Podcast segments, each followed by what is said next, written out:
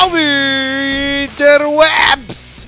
Estamos novamente aqui reunidos para começar mais um Inside the Field, o podcast que toda semana traz para você tudo o que aconteceu na NFL. Eu sou o Lucas Braga, totalmente descrente dessa temporada com o meu time, juntamente com ele, senhor Bruno Braga, que não precisou passar raiva com o seu time essa semana, não é mesmo? É, de certa forma, não. Mas, né, a gente sempre, sempre mantém o nível. A gente passa raiva com outros times, né? Porque o, o esporte causa isso. O esporte ele foi feito para fazer nos passar raiva, né? No final das contas. Exato. Lembrando você aí que está nos ouvindo pelo Spotify. Não esqueça de nos seguir lá no Spotify, porque isso ajuda bastante a gente. Se você não está ouvindo a gente pelo Spotify, fica a dica aí que é o melhor lugar para ouvir-nos, porque aí você pode dar seu play em qualquer lugar, você pode baixá-lo também. Não sei se tem gente que não sabe, mas dá para você baixar o podcast no Spotify e ouvir offline, digamos assim. Se você tem qualquer outro agregador de podcast, é só você ir lá em anchor.fm barra Inside the Field. Nos siga também no Instagram, arroba Inside the Field Podcast. E lá no YouTube, gente, tá um pouquinho complicado de colocar os podcasts lá, porque o processo é mais complicado, porque tem que transformar o, o podcast, que é só um áudio em MP3, em um vídeo, e aí demora pra caramba pra renderizar. Se eu não me engano, a gente ainda não postou o último episódio no YouTube, mas quando esse episódio já for ao ar, já vai estar tá certo, beleza? Mas fica a dica aí, migre lá pro Spotify porque é muito melhor. Também não se esqueça de nos seguir no Instagram, como eu falei, porque lá a gente faz as nossas graçolas, a gente sempre posta os resultados, os horários dos jogos. Agora estamos postando também a classificação, porque isso está muito importante, porque querendo ou não, estamos na semana 11 não é mesmo? Então é isso aí. Rapidamente, senhor Bruno Braga, qual foi as suas impressões em assistir os seus primeiros jogos de flag football? Primeiro, só corrigindo que estamos na semana 12 e não na 11, né? Mas, é, porra, foi, foi da hora. É, é diferente, né, do que, do que a gente está acostumado, principalmente pela visão, né? Você ter a, a coisa ali rolando na, na tua frente. Mas é bacana você ver as coisas sendo executadas da maneira diferente, você tendo que analisar, como posso dizer, você tem uma mentalidade do, do, do, nível diferente e da parada que funciona uma maneira diferente. E ser transportado para um outro jeito é bacana, querendo ou não, abrange mais o, o conhecimento. Né? Isso aí, é porque nesse último final de semana rolou o Interlagos Bowl, né? O, o festival que o meu time, como eu já falei em vários episódios aqui, o, o Interlagos Sharks, faz todo final de ano, onde quatro times de flag football se degladeiam pela glória de ser campeão do Interlagos Bowl e o Bruno estava lá presente no seu sua primeira primeiro contato com flag football e foi bem bacana dele ter ido lá. Acabamos em segundo lugar ali, ganhando o primeiro jogo e ficando é, perdendo o segundo, mas foi bem bacana, foi bem divertido, foi bem legal. Fica a dica aí, quer aprender a jogar futebol americano, quer parar de só ouvir, só assistir, todo sábado a partir das duas horas estamos lá no Sesc Interlagos, é só chegar, não precisa pagar nada, só chega que a gente é de boa, beleza? Sem mais enrolações, vamos para semana 11 de jogos. A batata está esquentando, a batata está fervendo, a batata está pegando fogo. Semana 12. Semana 12, burro! Começando com o Houston Texans versus Indianapolis Colts. 20 a 17 para o Houston. E assim, né? Podemos dizer que venceu o time que tem o melhor quarterback? É, isso com certeza, né? Óbvio, claro como água. Mas assim, esse jogo expõe muito bem os principais problemas no ataque de, de Indianápolis. Alguns deles até bem pontuados antes da temporada começar. Que primeiro, todos nós sabíamos que o corpo de recebedores dos Colts não é lá essas coisas, apesar do Eric Ebron, que é um bom tight end, não tem nenhum wide receiver de alto nível além do T.Y. Hilton, né? E o que compensava isso era o fato de ter um quarterback absurdamente bom, que era do caso do Andrew Luck, que fazia praticamente qualquer um produzir bem. Quando há uma queda no nível do quarterback com o corpo de recebedores desse, você acaba limitando o ataque mais ou menos ao principal alvo, que é o Hilton, né? É o que a defesa, a defesa adversária faz, dobra nele e limita as suas recepções no máximo que eles puderem, que foi o que aconteceu nesse jogo. E o segundo dos problemas é que um quarterback no estilo do Brissett, ser mais um administrador do jogo, digamos assim, né? Que vai indo com ataque de pouquinho em pouquinho até pontuar, funciona muito bem quando você está à frente e se mantém à frente do adversário quase que o jogo todo. Vide a vitória contra, contra os Chiefs. Mas quando você tem que correr atrás do prejuízo, acaba dando no que dá. Check down atrás de check down, às vezes ele mesmo tendo que correr com a bola por não ter ninguém para passar, ou por pura covardia mesmo e não dando em nada. Em parte disso também vai na conta do Frank Wright, que não tenta uma chamada mais ousada, né? Vide os Patriots, que quando o ataque está empacado, eles mandam uma trick play que costuma dar certo, e às vezes é necessário e você tem que tentar, né? Acho que o que acontece bastante com, com os técnicos, principalmente em jogos muito pegados como esse, que é o que eu acho que aconteceu com o Sean McVay no Super Bowl, por exemplo, que tipo, falta pouco pra gente encaixar e conseguir pontuar. E por ficar nesse quase, ele não se permite tentar algo diferente acabar arriscando mais e eventualmente acabar perdendo um jogo desse, que poderia ter sido ganho, mas não foi, né? E nos Texans acaba acontecendo justamente o contrário, né? Você tem um quarterback que faz big plays, que vai sentar o braço e tentar jogadas mais longas, e tem dois excelentes recebedores em campo. Então você não para o ataque simplesmente dobrando no Hopkins, porque senão o Fuller vai ficar livre e assim como o Andrew Luck fazia nos Colts, o Deshaun Watson é um quarterback capaz de fazer recebedores marromeno produzirem bem também. Então você precisa ir além para parar o ataque, né? Com essa vitória, os Texans, além de assumirem a liderança na divisão, já têm uma boa vantagem nos confrontos dentro dela, apesar de ainda não ter jogado contra os Titans. Venceu uma das partidas contra os Colts, no caso essa, e venceu as duas contra, contra os Jags, que acaba sendo bem importante para segurar essa posição aí até o fim da temporada. E nos Colts tem que ficar ligado com essas oscilações aí, porque cair na disputa pelo wild card não é uma posição muito boa para se estar na AFC. É, cara, já no, falando dos Colts, né, começando a falar dos Colts, basicamente os Texans vieram no sentido de tipo desacreditar do Jacob Brissett, né?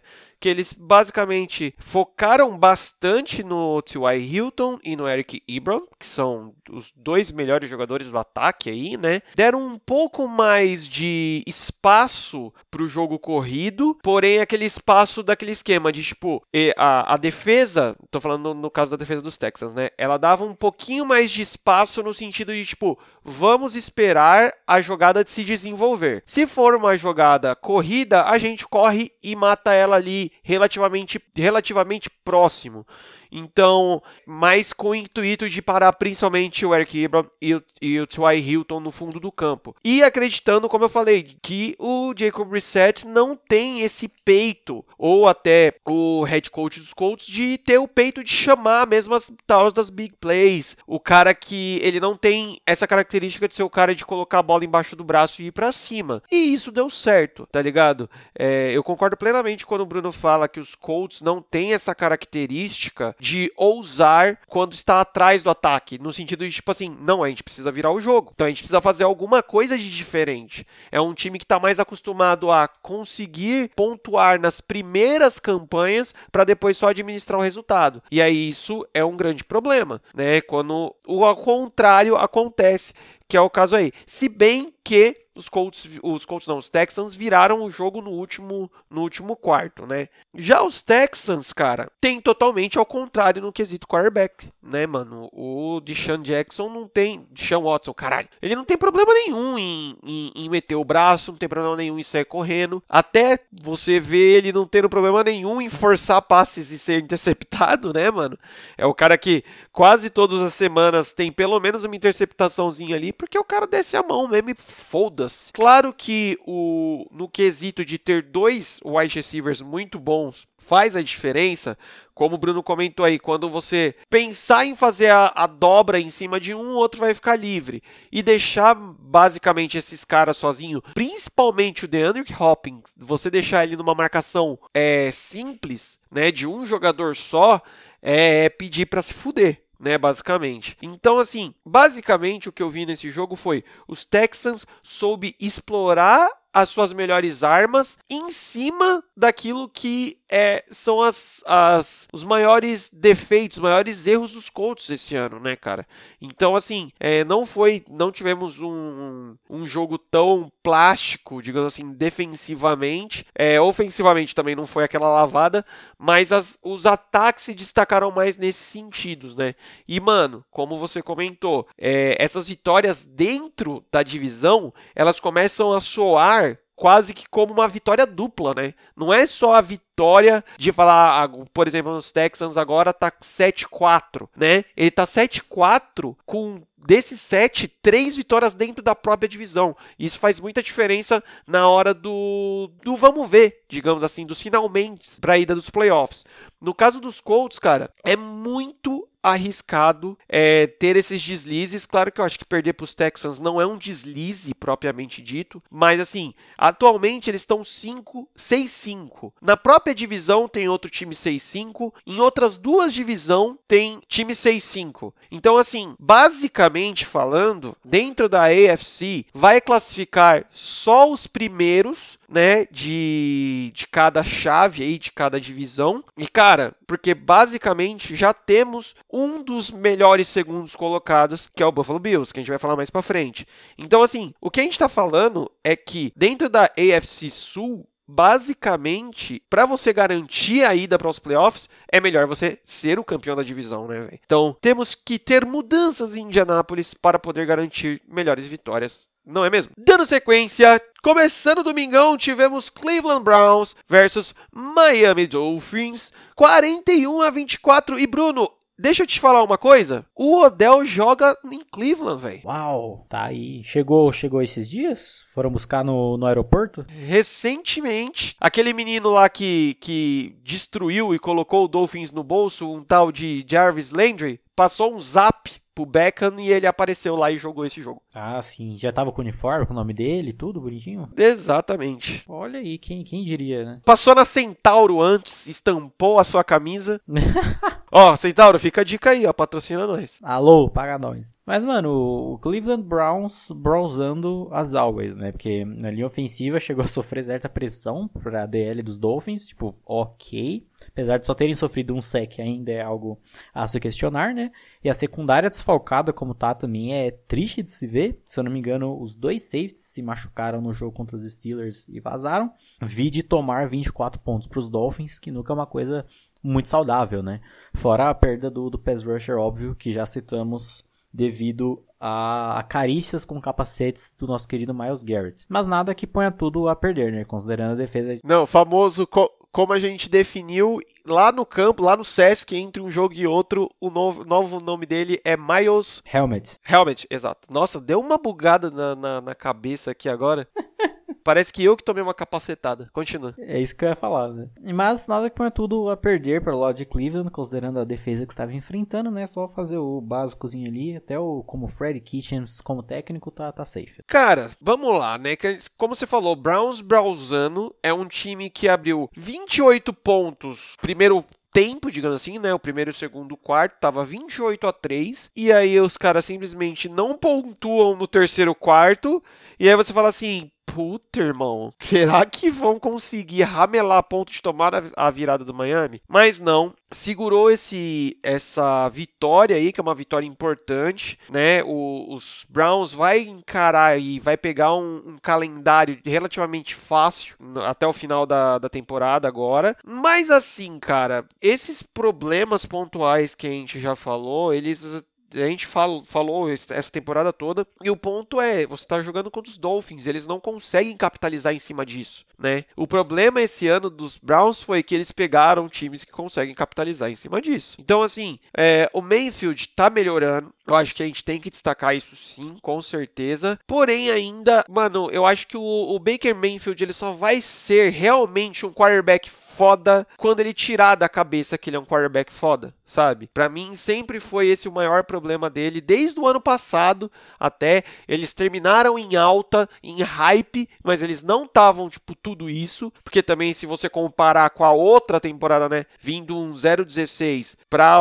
é, a última temporada que foi já uma melhora, dá essa empolgação, é normal, mas o Baker Mayfield ele precisa colocar os pés no chão, saca? Eu acho que também a galera não precisa se empolgar tanto com essa vitória do, dos, dos Browns, porque não foi mais do que obrigação. É, meu, uma coisa que eu não entendo é por que esse time não explora melhor o jogo corrido. Dentro desse, desse jogo mesmo, cara, você tem o Nick Chubb, você teve a volta do Karen Hunt, que são ótimos corredores. Então você precisa explorar mais isso. Ok, cada um deles fez um TD aí nesse jogo. Só que, meu, a gente quer ver esses caras em ação em todos os jogos e sendo explorados de forma é, inteligente, né? Para extrair o melhor deles. Como a gente falou, o Odell apareceu, fez o TDzinho dele. Eu sinto um pouco de dó, como acho que eu falei da, no último episódio, porque é um, um talentaço que está quase que encostado no Cleveland, porque não é acionado muito, mas nesse jogo vimos aí a raiva que as pessoas mantêm do seu ex-time, não é mesmo o senhor Jarvis Landry? Que simplesmente deu uma leve zaralhada aí, né, velho? 148 jardas recebidas, 2 TDs e tá jogando muito bem. Eu acho que podemos dizer, Bruno, que o Jarvis Landry é o melhor jogador deste ano no, no Cleveland? É, é, é um deles, né? É um deles. Mas talvez ele. É que o Miles Garrett, querendo ou não, era um, um deles junto ali, né? Acho que ele, eles dois e o Nick Chubb, acho que faz uma, uma, uma trinca aí boa. É, o, o Miles Helmet, é, a gente tava. Eu comentei bastante dele, né? Sobre como eu tava gostando da temporada que ele tava fazendo, que era um dos caras mais. Eu acho que talvez o, o cara mais decente dessa da defesa dos Browns, né? Mas enfim. E Miami, cara, é, vou ser bem sincero, eu acho muito melhor a forma que eles estão jogando agora do que como tava no começo do ano, porque agora dá para ver que pelo menos eles estão se esforçando um pouquinho, sabe? Não tá naquele bagulho de ah, foda-se. Não tá aquele training camp que a gente comentou até, lembra? Que tinha o túnel pra Disney, os caras quatro. É, agora parece que é o, o time está se levando mais a sério. Eu não sei se o Brian Flores chegou no vestiário e conversou, ó, galera, é o seguinte, é, a gente, vamos falar assim, a gente está tancando, mas eu preciso de uma estrutura aqui, de uma base no time, para o ano que vem ter é, escolhas pontuais no draft, mas eu não, eu não posso draftar 57 jogadores, né? Eu vou draftar alguns. Então, assim, eu preciso de uma base. Então vamos manter uma base, vamos criar uma base, e eu acho que é isso que os Dolphins estão falando. Uma coisa que eu vi o Anthony Curti comentando, agora eu não lembro onde que eu vi ele comentando isso, que a gente precisa prestar um pouco mais atenção no trabalho do, do Brian Flores dentro do Miami Dolphins, que tipo assim, cara, ele tá jogando com, com vários sacos de batata, né? Basicamente, no elenco. E tá conseguindo extrair certa coisa dali, né? Então, eu acho sim que o que pode estar tá acontecendo no Dolphins hoje é o que a gente viu acontecendo nos Raiders no ano passado. Que a gente zoou, teve desmanche, nego indo embora, um, um, leve tanquezinho e o time acumulando um monte de escolha de draft. A gente tá vendo o resultado. Vamos esperar para ver mais para frente. No quesito classificação, os Dolphins a gente já falou que tá fora há muito tempo e os Browns tá remando. Matematicamente eles ainda têm possibilidades, é muito difícil, só que aí a gente tem que, no caso dos Browns, mano, tem muita coisa envolvida. Tem o calendário deles, tem calendário de muita gente aí, ainda tem a divisão que ainda não foi, ah, os confrontos diretos não foram todos jogados ainda. Então o, o, o, bagulho vai ser louco, então tá muito aberto ainda por causa deles. Os Dolphins, eles já entraram na temporada fora né, do, do, de classificação. Né, exatamente. Foi tipo a, o time café com leite, né, mano, quase. Dando sequência, tivemos Washington Redskins versus Detroit Lions, 19 a 16 para os Redskins. Primeira vitória de Dwayne Haskins como quarterback titular. Olha que beleza, né? Você sabe que o jogo é bom quando o único TD marcado pelo time que ganhou foi por um retorno de punch, né? Para deixar claro a qualidade de, de, de, futebol mostrado. E assim, mantenho a mesma opinião sobre os Redskins, né? Tem uma base de jogadores novos bem bacana que com uma comissão técnica boa, né, com mínimo de estrutura ali, dá para mostrar um resultado. O Lions a gente desiste, né? O Matt Patricia, a ponta do lápis da orelha dele já quebrou, né? Sabe quando você não consegue mais apontar um lápis? É isso, cara. Já era, simplesmente já era. É aquele lápis que parece meio ressecado, que você aponta, Aí quando você vai escrever, ele quebra. Aí você, não, beleza, não, tá de boa. Aí você aponta de novo, ele quebra. É tipo isso. Não tem nada. E o highlight do jogo é o. é o Case Keenum ter entrado no último snap, porque o técnico interino dos Redskins, ele não tava achando onde tava o Dwayne Haskins. E depois foi se descobrir que ele tava muito ocupado tirando foto com a torcida, né? Então, foda-se. Prioridades, né? Assim, mano, a gente deu uma, uma leve é, penaiada do N. Haskins semana passada, quando ele quase que aos prantos chega à sua OL e pergunta o que eu preciso fazer para vocês, sabe? Mas a gente tem que lembrar que do N. Haskins ele tem um quesinho de babaca. É só lembrar do draft. Lembra que ele fez uma cara de cocôzinho quando não escolheram ele tão cedo? Que quando escolheram o Daniel Jones, não foi? Que ele fez uma cara de tipo.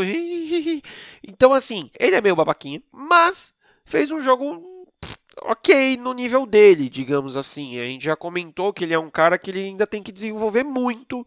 Tá longe de, de ter chegado pronto para a NFL, né? Mas assim, velho, realmente eu acho que os dois pontos que a gente já veio comentando desses times ficou muito nítido nesse jogo. Primeiro, os Redskins têm jogadores ali. Tem um elenco que dá para se mexer, que dá para se estruturar. Realmente depende muito de um head coach experiente, ou um head coach até, vamos dizer, ou experiente ou um head coach ousado, saca? Se você for pegar um head coach X, assim, um head coach bunda, não vai fazer diferença nenhuma nesse time. É, a gente pode ter um pouco de esperanças, porque com certeza eles vão pegar uma pique alta aí, uma pique boa no draft.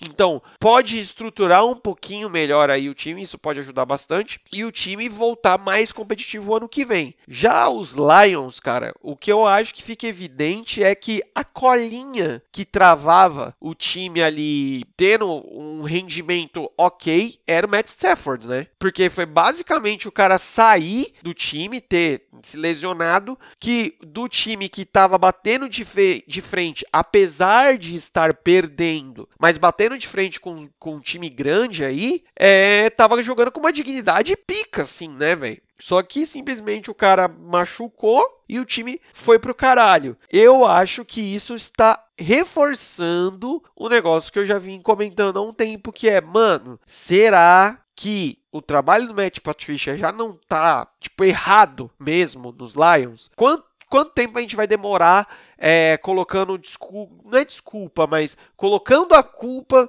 em jogadores, em elenco, em coordenadores menores e não colocando realmente a culpa no Matt Patricia. Então, assim, fica a, fica a dica, fica a dúvida aí no ar. Cara, os dois times já totalmente fora da possibilidade de ir para os playoffs. Dando sequência, tivemos New York Jets versus Oakland Raiders.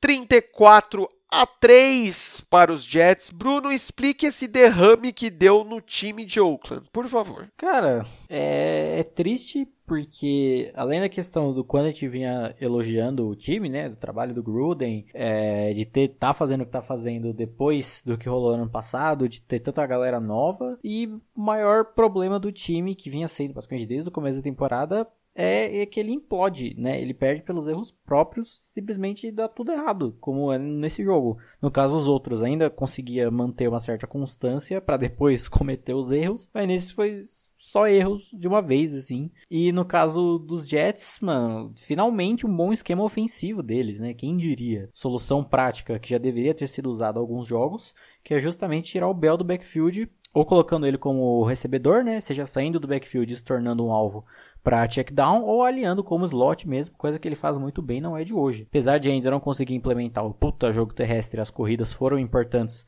para a execução de play actions, que funcionaram muito bem e ainda faziam o Sam Darnold lançar em movimento, né, não fazendo ele ficar parado no pocket, dependendo da linha ofensiva, que a gente sabe que é bem fraca fora um bom trabalho da defesa em parar o jogo terrestre, contendo bem o Jacobs e fechando bem no meio, forçando o Derek Carr a lançar mais para os lados, facilitando para os cornerbacks. Então, de vez em quando, os Jets desses estalos assim resolvem jogar bem pra caralho. Jets comandado por quem, Bruno? Olha lá, brilhante, the shiny, the brilliant minds, offensive minds of Adam Gaze. Exatamente, cara. Eu acho que foi, no, não lembro se foi no, no episódio das prévias ou se foi realmente lá no comecinho da temporada que a gente comentou também dos Jets, quase que a mesma coisa que eu acabei de falar sobre os Redskins, que tem bastante material ali a ser mexido, a ser lapidado, digamos assim, que era um time que precisaria de paciência e eu acho que talvez principalmente tempo para se encaixar. Um cara que precisa de tempo para se encaixar, para ser lapidado aí, é o Sam Darnold. E é um cara que, querendo ou não, ele perdeu, acho que dois ou três jogos, né, esse ano lá, pela boca louca que ele é. Pelas micaretas que ele vai, tá ligado? Pelos. E que já aprontou de novo. O que, que ele aprontou dessa vez? Ah, saiu aí que ele foi dar um rolê com a galera e vida louca, vida. Foi lá no coração? Foi, foi lá. Foi no coração foi sertanejo? Lá, tomou e taipava a latinha a 50 centavos? Colou ali no, no Mandala Drinks, ali na avenida, deve ter feito um estrago, rapaz. Meu Deus do céu. É, isso é muito nichado. Muito regional, é muito regional. Muito regional. Isso é, meu Jesus Cristo. Daqui a pouco você vai falar de tomar corote na praça. Mas enfim, e os Raiders, cara? Aquele esquema, né, velho? Basicamente, os Raiders, com todas as devidas proporções, os Raiders são como os Patriots. É muito simples jogar contra eles. Tipo, simples que eu digo assim, todo mundo sabe o que se precisa fazer para jogar contra eles e ganhar o jogo. A diferença é os times que conseguem executar isso direito. E os Jets fizeram isso. Então, assim, acabei de falar também a mesma coisa. Acabei de falar dos Raiders, que é um time que, mano, tá vindo em reestruturação. É, a gente comentou, eu e o Bruno, a gente tava conversando lá no Sesc Interlagos entre um jogo e outro. Cara, será que a gente não já deve pensar em Joe Gruden como técnico do ano? Porque, velho, a forma que todo, todo esse time atual dos Raiders foi montado e foi pensado e está sendo treinado, é, uma, é um bagulho absurdo, né, cara? Tipo, o, o retorno que esse time tá dando, se você pegar no papel quem eles têm e o retorno que o time tá dando, é uma coisa absurda. Mas não é toda hora que o time vai jogar, tipo, no 100% taludo ah, do Himalaia. E às vezes vai acontecer isso. A gente sabe muito bem o quão limitado é o Delzrek Carr. Então é um cara que, que nem o Bruno falou, velho, basicamente os caras mataram o nosso querido Chuchuka Jacobs, travaram ali o jogo corrido e falaram assim, cara, você só vai poder fazer lançamentos é, espetados na ponta do campo. Cara, a gente sabe que a precisão dele não é a melhor de todas. É, ele foi interceptado apenas uma vez. Mas aí a gente também já sabe que o nosso querido Choquito Branco, ele é um cara que não tem a confiança tão no lugar certo. Então acho que isso explica muito esses apenas três pontinhos marcados pelo Raiders. Um negócio que eu esqueci de falar nos Jets é legal quando se começa a usar o Livion Bell da forma certa, né? Ele ainda não tá rendendo tudo que a gente esperava que ele rendesse dentro dos Jets, mas quando você usa ele da forma certa, é muito legal que dentro da red zone você acaba abrindo muito espaço para TDs de QB correndo, né, mano? Porque você faz algum fakezinho, todo mundo acha, puta, mano, é Livion Bell, acaba abrindo a meiuca, dá pro Sandarnold passar. E o Sandarnold até que corre bem, né, velho? Não é nenhum Deshaun Watson ou Lamar Jackson, mas é um cara que sabe se virar correndo aí, né? Fora o outro running back aí dos Jets, né? O grande Bilal Powell. É, rapaz. É, mano, esse cara ele merece um, um, um, Vamos, eu queria comprar uma, uma camisa dele. Pena que se você compra a camisa dele só vem escrito Powell, né? Infelizmente. Jets fora já da briga pelos playoffs. E o Oakland é um desses times que eu falei que está 6-5. Então, assim, é um time ainda que tem possibilidade não só de ir para as playoffs, mas como ganhar a divisão. Então, assim, deu esse esse chacoalho aí ter perdido dessa forma humilhante, mas com certeza é um time que vai tomar algumas chicotadas de John Gruden, no, John Gruden no vestiário e vai voltar melhor na próxima rodada. Dando sequência, tivemos Chicago Bears versus New York Jet, Giants. Olha. Jets jogou duas vezes. É, 19 a 14 para os Bears. Eles voltaram a vencer. E tivemos a batalha dos grandes quarterbacks. Exato. Né? Os Bears, assim, a defesa sendo o que esperamos. Trubis sendo o que esperamos também, né? Toca a vinheta, aliás, né? Nunca, nunca vamos esquecer. Mas o MVP reverso do jogo, além do próprio, né, do, do, próprio elemento, é essa linha ofensiva que tá, né, uma bela merda também, né, uma merda que tem que proteger outra merda. Então, assim, é um, um complô triste do ataque cederam dois sacks, fora a, toda a pressão que sofreram. Horrível. Jogo terrestre zero, assim, não tem a menor necessidade de correr com a bola quando o seu quarterback é além da Mitchell Trubisky. Nosso menino Ed Pineiro errando extra point também, para variar. Então, assim, segue, segue o jogo, padrão, padrão Chicago Bears da temporada. E nos Giants também é o mesmo time de sempre, né? Daniel Jones tenta o que pode, faz, só não faz chover ainda. Nesse jogo, até tentaram, até tentaram correr mais com o Saquon Barkley, mas a defesa simplesmente não deixou, né? Não é uma defesa qualquer que tu chega e faz o que quiser. Pat Shermer fazendo um monte de merda nas chamadas, para variar também. E é isso, foi um jogo, todos os times baseados em suas pouquíssimas qualidades e alta, alta quantidade de defeitos, que foi o que definiu. No mais, eu só queria puxar uma, uma corrente de oração pelo guerreiro Allen Robinson, que além de ser um, um, bom wide receiver, ele foi draftado pelos Jaguars em 2014 e trocado para os Bears no ano passado. Ou seja, em toda a sua carreira, ele só recebeu passes de Blake Bortles e Mitchell Trubisky e ainda consegue jogar bem. É um verdadeiro guerreiro, né? Nossa, totalmente, cara. Bruno, eu tenho uma pergunta a lhe fazer que me ocorreu neste momento. O quanto o desempenho, ok, que temos é, jogadores diferentes aí que saíram do time, mas o quanto o retrospecto de senhor Eli Manning é, a gente pode colocar na responsa do time e do ataque dos New York Giants. Porque assim, a gente tá vendo. Como assim, do Eli Manning? Então, eu vou, vou construir melhor. Porque a gente tá vendo que o Danny Dimes, ele tá tentando, saca? É um cara que tá se esforçando. Só que o time não ajuda, velho. Saca? E é nesse sentido que eu tô falando. Porque assim, você acha, vamos fazer um esforço leve. Você acha que Danny Dimes, por exemplo, no Raiders não estaria se saindo melhor? Com certeza. Com o time dos Raiders? Assim, trazendo mais resultado, no caso, né? Sim, exato. Nos Redskins, é, talvez nos Redskins nem tanto, porque, né, pff, qualquer coisa. Mas, sei lá, você, será que se o Daniel Jones não tivesse nos Cardinals, por exemplo, ele não estaria jogando mais ou menos no mesmo nível do Kyler Murray? Talvez, é, não sei, mas provável. É porque no, no Cardinals também é muito específico do, do sistema também, né? Exato, mas aí agora volta pra pergunta que eu fiz, entendeu? Será que todo esse essa coisa que a gente criou, a gente que eu digo a mídia toda criou sobre o Eli Manning, a decadência, não sei o que, não passa por isso também sobre a, a, desgraça que é esse ataque, esse corpo, esse time ofensivo dos Giants? Ah, mas com certeza, né? Tipo, é uma foi uma reconstrução, quer dizer, está sendo uma reconstrução que já deveria estar sendo feita há um bom tempo, né? A gente não vê, OK, tipo, a última temporada boa do Eli foi o quê? 2011, 12 por aí? E desde então foi só a, a, queda livre, mas você ainda mantinha um mínimo de, de estrutura, assim, né? Você tinha o Odell, é, em 2017 você draftou o Evan Ingram, que é um bom tight end e tal, mas você nunca tinha aquela full estrutura pro, pro cara jogar, né?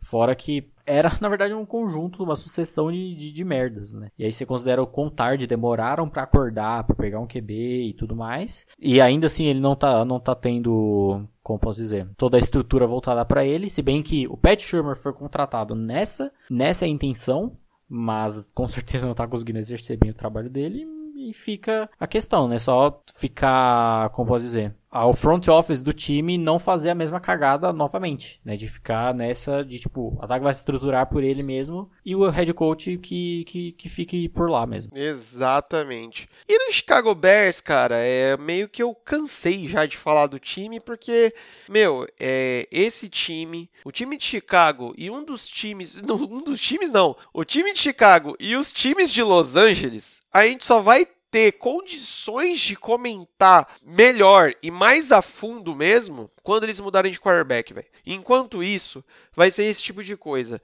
É, vão ganhar jogos, no caso de Chicago, vão ganhar jogos quando o time adversário for pior. Quando o time adversário for minimamente melhor, basicamente eles não vão ganhar. Tá? Desculpa aí, torcedor do Chicago Bears, é isso aí, a vida segue.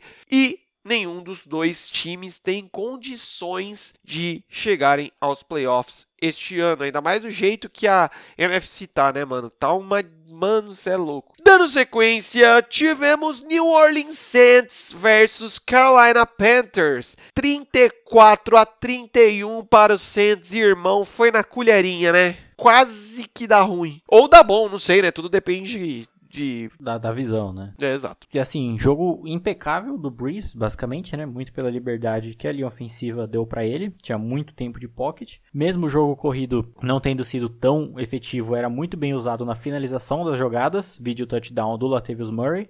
E principalmente na execução de play actions, né? Vídeo touchdown do Traquan Smith. E na defesa, apesar de boa, exercendo pressão tanto no meio quanto nos lados, a secundária não foi nada bem, muito pela falta do Marshall Lattimore, né? Que tá machucado. E o seu reserva é o PJ Williams, que é horrível, que assim, é péssimo, é horroroso, ou seja, são dois desfalques de uma vez, né? Um é por você não ter o Marshall Lattimore e o outro é pelo PJ Williams estar jogando, que ele é simplesmente péssimo. E nos Panthers, eu sigo elogiando o ataque do North Turner, ele sempre se renova muito bem, e nesse jogo acabou não rolando um overuse tão grande no Christian McCaffrey como vinha rolando até então, né? Bom jogo do Kyle Allen, apesar de tudo. O foda, assim, da... duas questões muito complexas foram dois pontos nesse jogo. Que uma delas é que, sim, todo jogo o Ron Rivera ele traz uma bizarrice, né? Ele inventa e joga na nossa cara. Porque o menino Brian Burns, né? Escolha a primeira rodada dos Panthers nesse ano. Primeiro que ele vem jogando absurdos. É um dos concorrentes a rookie defensivo do ano. Mas nesse jogo, em um belo momento, ele foi colocado como gunner.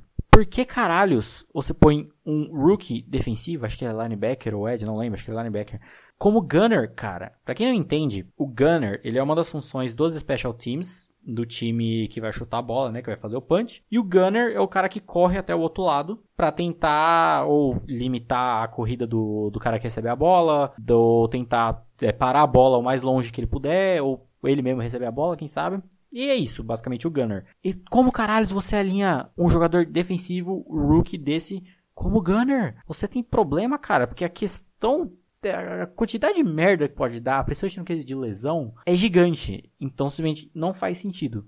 E a outra é o grande kicker, né, Joe Sly, que erra um extra point e um field goal. Se somos dois, dão 4 pontos. 4 mais 31, 35. Carolina teria ganho o jogo se não fosse por esse rapaz. Ou seja, né, kicker não é à toa que a frase diz que kicker nem é gente. Não, exato, mano. Kicker nem é gente, kicker é Deus. Porque se o cara joga bem. Kicker é quase que um goleiro, né, mano? Porque é aquele esquema. Se o cara joga bem, ele não fez mais do que obrigação. Mas se ele erra, ele fudeu o rolê, né, mano? É muito louco aí. É, abraços aí pro. Eu nunca lembro o nome dele, mas o ex-kicker dos Bears aí que ah, segue sendo o kicker mais preciso que a NFL já viu, né? Porque o tanto que esse cara acerta na trave vai se foder. Exato, né? O desafio do Fred. Mas enfim, é, vamos chamar ele de Fred, inclusive. Mas enfim, jogo que veio para o Kyle Allen falar assim: senhores, Podem mandar Ken Newton embora ainda. Eu vou fazer muita merda nesse time, mas de vez em quando eu vou jogar muito bem. Então, parem de despejar rios de dinheiro para o nosso querido Super Ken gastar em charutos e paguem para mim. É, eu acho que o Kyle Allen é o futuro da franquia. Cara, eu acho que, eu acho que é muito complexo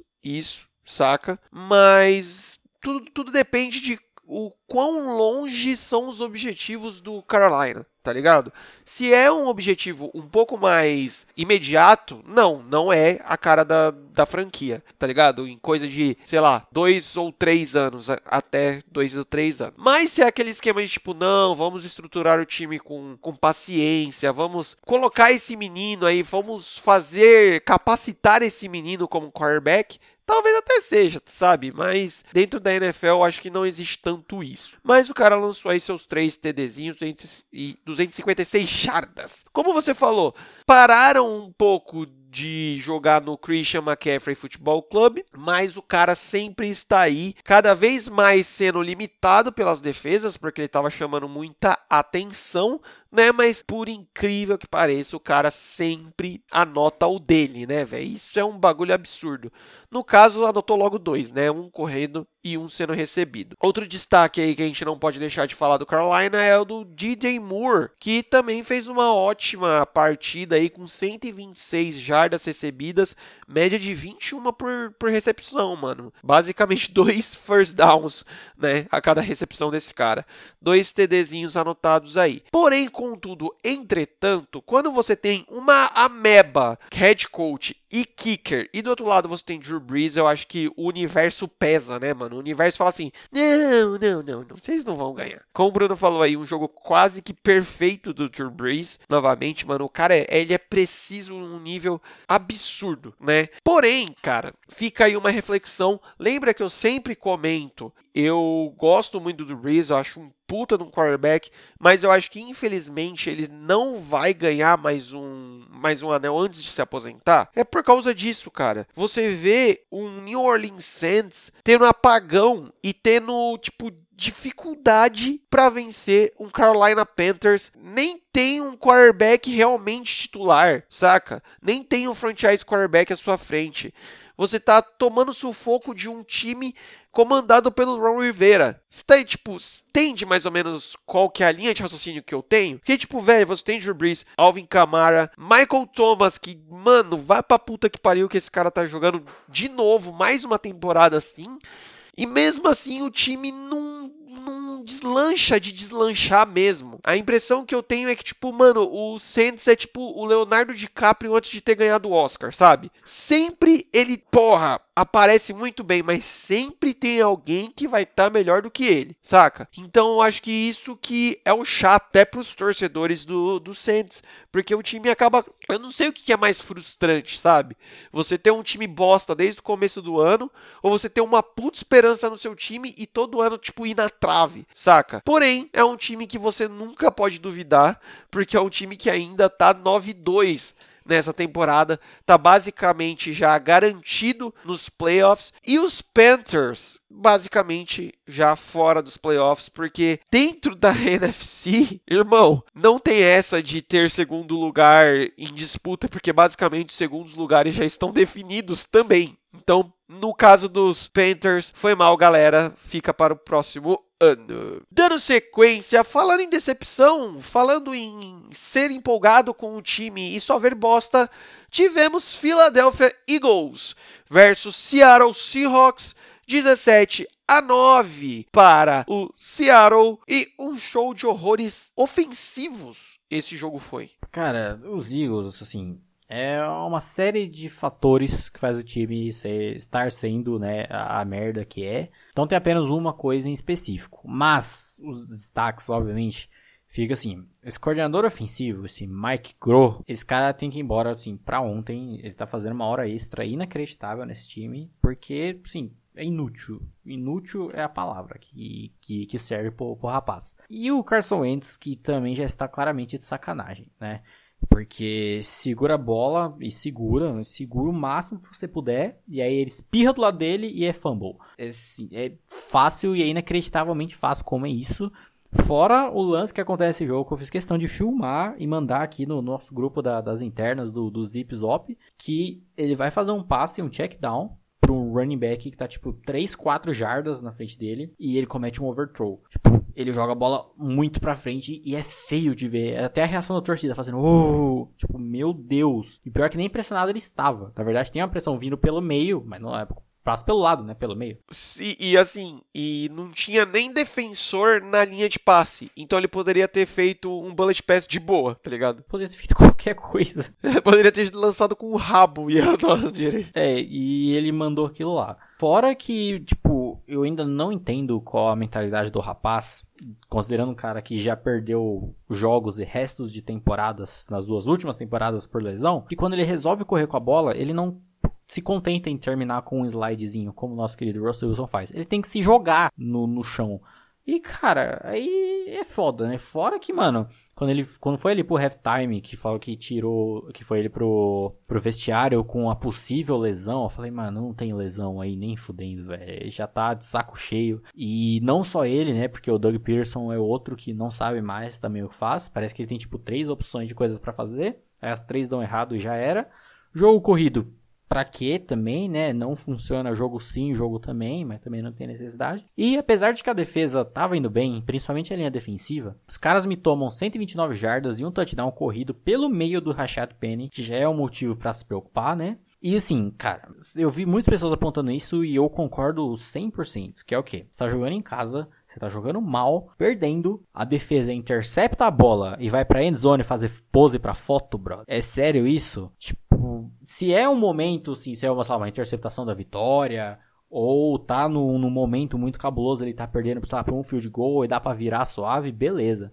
Mas no contexto que tava, mano, sem condições, velho. Sério, se eu sou da, da comissão técnica do time, eu vou no vestiário e ponho pó de mico na roupa dos caras, velho. Porque é, é sem condição, é sem condição. No mais, assim, foi um show de turnovers dos dois lados, né? todo mundo tem, tem que ter o seu. Nosso querido Russ não fez um jogo tão bom também. Ele também perde um touchdown ali, que, meu Deus, o Jacob Hollister tava sozinho na endzone e o, e o passe acaba sendo um overthrow também.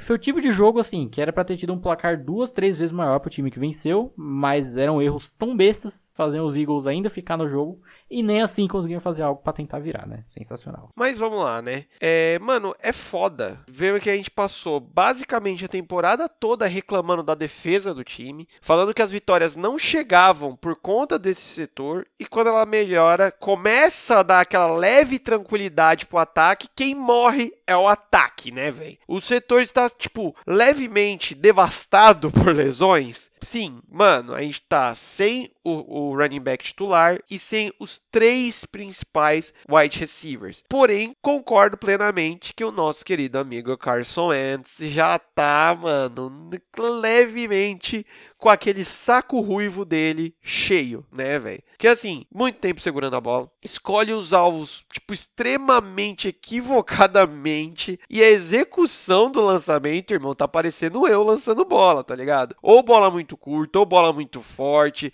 ou bola totalmente fora de alcance do, do, do, do alvo dele, né? Porque eu me recuso a chamar os atuais recebedores de recebedores. Basicamente, a única arma ofensiva aí no ataque de Filadélfia ainda o Zach Ertz, né, mano?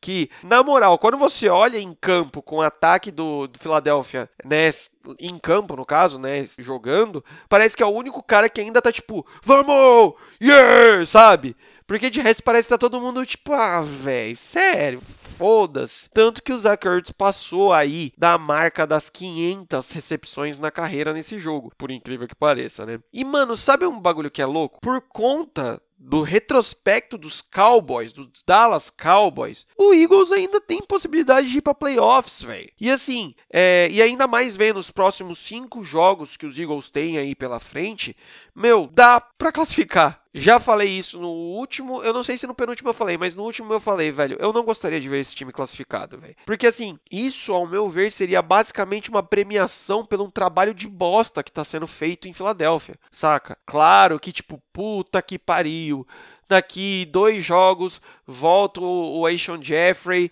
e o Nelson Aguilar. Aí o time começa a engrenar. Puta, seria uma puta história, tá ligado? Mas eu não gostaria, velho. Mesmo como torcedor, tá ligado? Eu não gostaria, eu acharia errado os Eagles irem só irem para playoffs eu já acharia errado. Quanto mais ir um pouco mais para frente, mesmo porque eu não acredito nisso, tá bom? E do Seahawks, velho, eu tenho que ser sincero. O time do Seahawks não é bom tá? É, o retrospecto deles tem a mesma narrativa do retrospecto dos Patriots. Eu não sei se você tinha, já prestou atenção nisso, Bruno. O calendário dos Seahawks ajudou muito, velho. Ah, não. Eu, não, não, não. Eu me recuso, velho. Eu me recuso a acreditar nisso. Não, não, não, não, não. Vamos lá, então. Vou abrir o calendário dos caras. Agora, nesse momento para você. Primeiro jogo, Bengals. Segundo jogo, beleza, Steelers. Ganharam dos Steelers. Terceiro jogo, Saints perderam. Quarto jogo, Cardinals.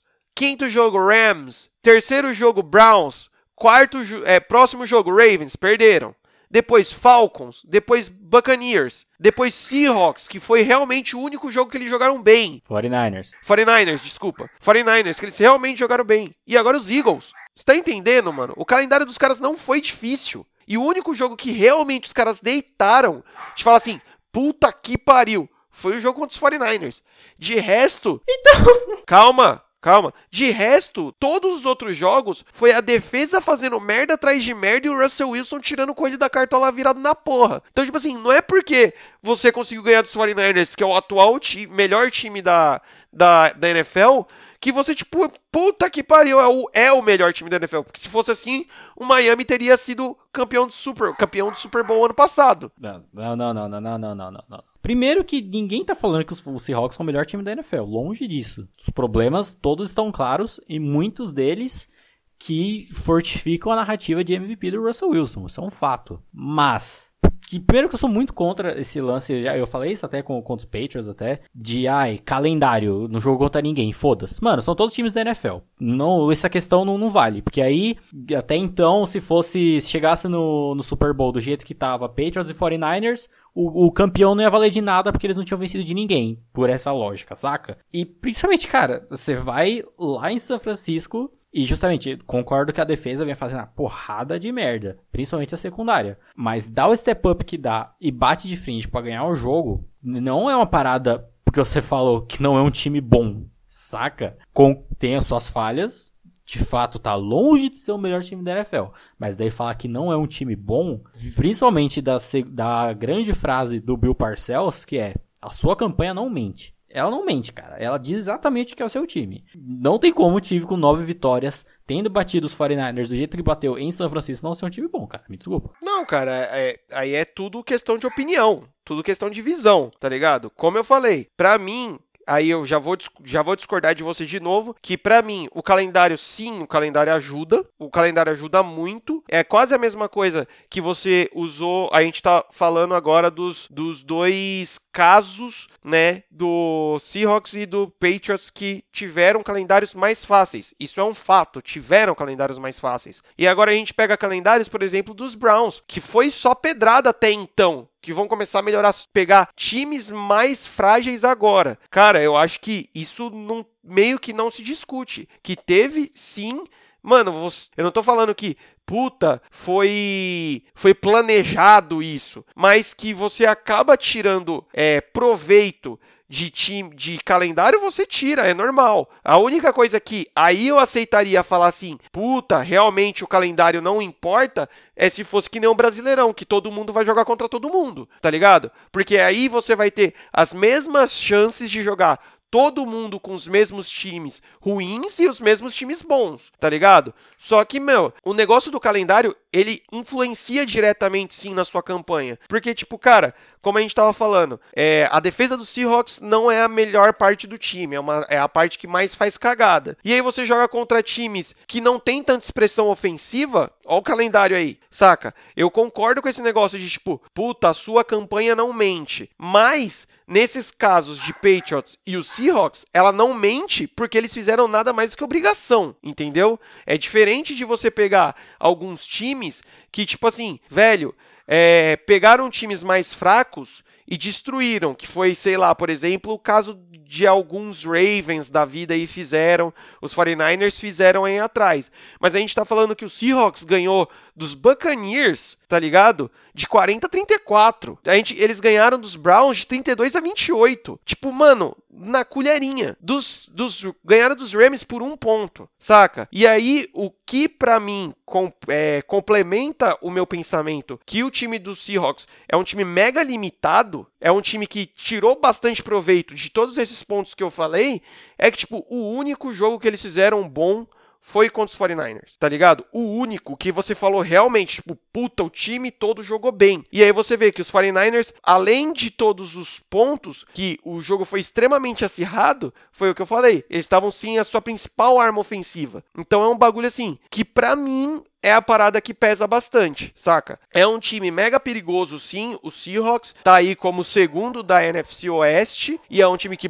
basicamente já tá garantido nos playoffs. A única coisa que a gente tem que ver aí é se vai classificar como primeiro ou segundo, né? Pegar sua bye weekzinha aí nos playoffs e decidir em casa, que isso faz muita diferença, ainda mais no caso do Seahawks. Mas o balancete é esse. Falamos bastante e brigamos nesse jogo, olha que legal. Dando sequência, tivemos Atlanta Falcons versus Tampa Bay Buccaneers, 35 a 22 para o Buccaneers e digamos que toda aquela vergonha na cara que o Matt Ryan e seus amiguinhos tinham tomado sumiu de novo, né? Eles simplesmente voltaram onde estavam. Esse jogo foi uma doideira, porque, assim, ambos praticamente só atacando a bola para cima, né? Porque correr não tem necessidade. Principalmente quando a maioria das tentativas termina em tackles atrás da linha de scrimmage, né? Então é bom evitar. A defesa do Falcons tá ficando mega previsível. Assim, parece que vem replicando o mesmo plano defensivo que deu certo lá contra os Saints, de pressionar no farm and rush e tal.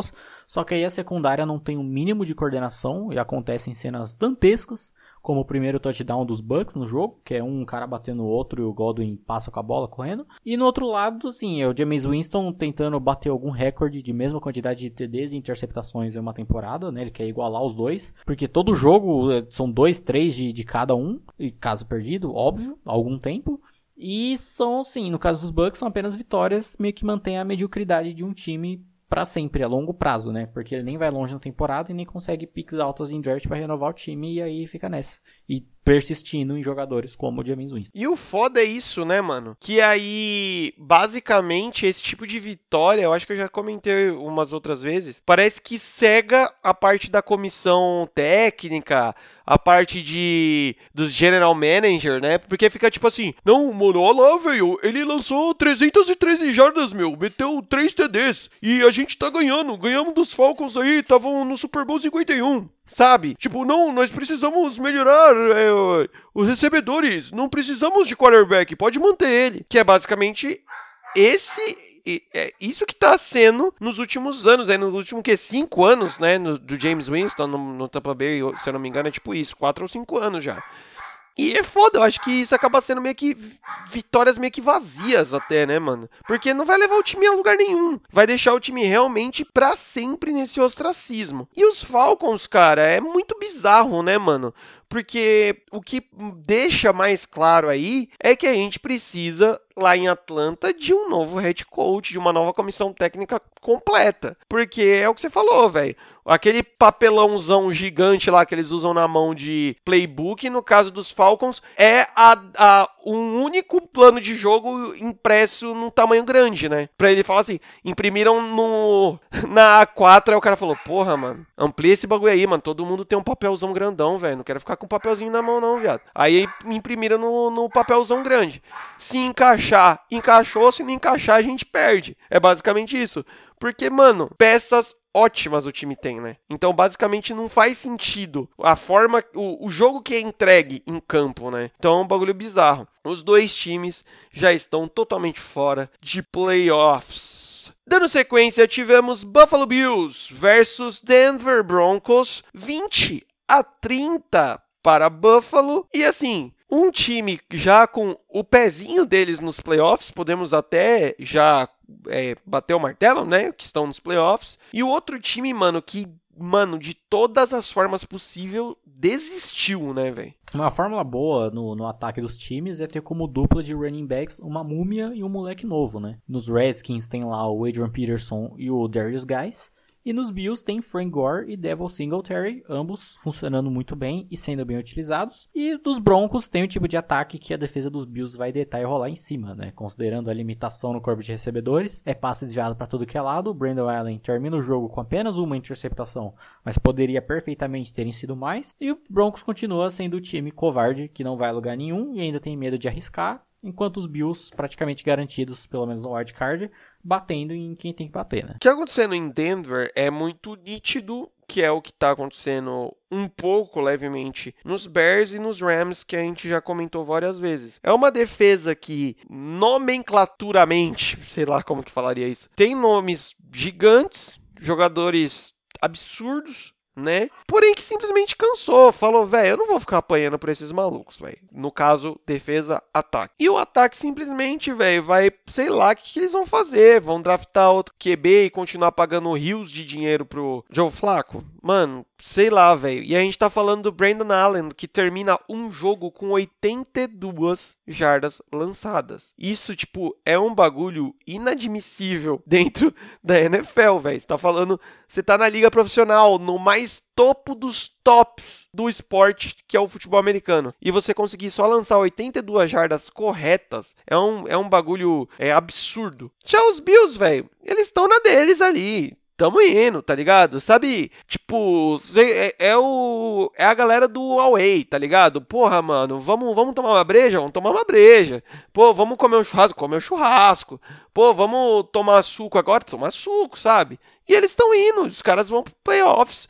E aí, mano, playoffs tem uma coisa que dentro do esporte é muito da hora, que é aquele esquema. Às vezes, quando o jogo é único, irmão, às vezes é o seu dia de ganhar e o, o dia do outro time perder, saca? Que não vai adiantar o que você fizer para perder o jogo que você vai ganhar e vice-versa. Então, assim, vamos ver, tio. Porque vai ser interessante. Interessante. Pena que o Bills não é um bom time, né? Então, mas, mano, não é questão. Assim, não, não é um bom time. Mas é aquele esquema de, tipo, velho, chegar nos playoffs, às vezes é o. É o, o combustível do time pra dar uma pirocada nos outros. Irmão, a gente, tá, a gente tá falando que, vou dar um exemplo aqui, na Copa de 2002, tivemos a Coreia do Sul e a Turquia chegando na semifinal, irmão. Você tem noção disso? É que você não, você não entendeu a, a farpa, mas, mas enfim, segue, segue o jogo. Não, eu entendi, eu entendi a farpa, só passei por cima dela porque não teremos mais tretas aqui. Eu acho, eu espero. Dando sequência, tivemos Cincinnati Bengals versus Pittsburgh Steelers. 16 a 10 para o time que tem o chamador de patos e o time do Cenourinha segue firme e forte. Será que eles serão o time que igualará Cleveland Browns? E Detroit Lions, né? Também teve 0-16. O Detroit Lions já conseguiu fazer isso? É, no, na temporada antes de. Foi aí que draftaram o Matt Stafford, depois do 0-16. Só sucesso. E assim, né? Se o seu, o seu ídolo, o seu Messias, ele morreu na cruz para te salvar, o meu ele chama Patos, né? Que Devin Rodgers is back, quack para todos. No começo desse jogo, ele só serviu para confirmar aquilo que eu falei semana passada, né? Que não suspenderam o Rudolph. Não suspender o Rudolph seria uma punição maior para os Steelers do que suspender, e isso foi comprovado em campo, como já vinha sendo há um tempo. Hum, porque assim, o moleque não tem condições nenhuma, assim. Já foi anunciado que o Rodgers será o titular no próximo jogo e que seja até o fim da temporada, por favor. Que assim, ele entrou, jogou pra caralho? Não mas foi superior ao Rudolph em todos os quesitos possíveis. Vídeo passe para touchdown que ele faz pro James Washington.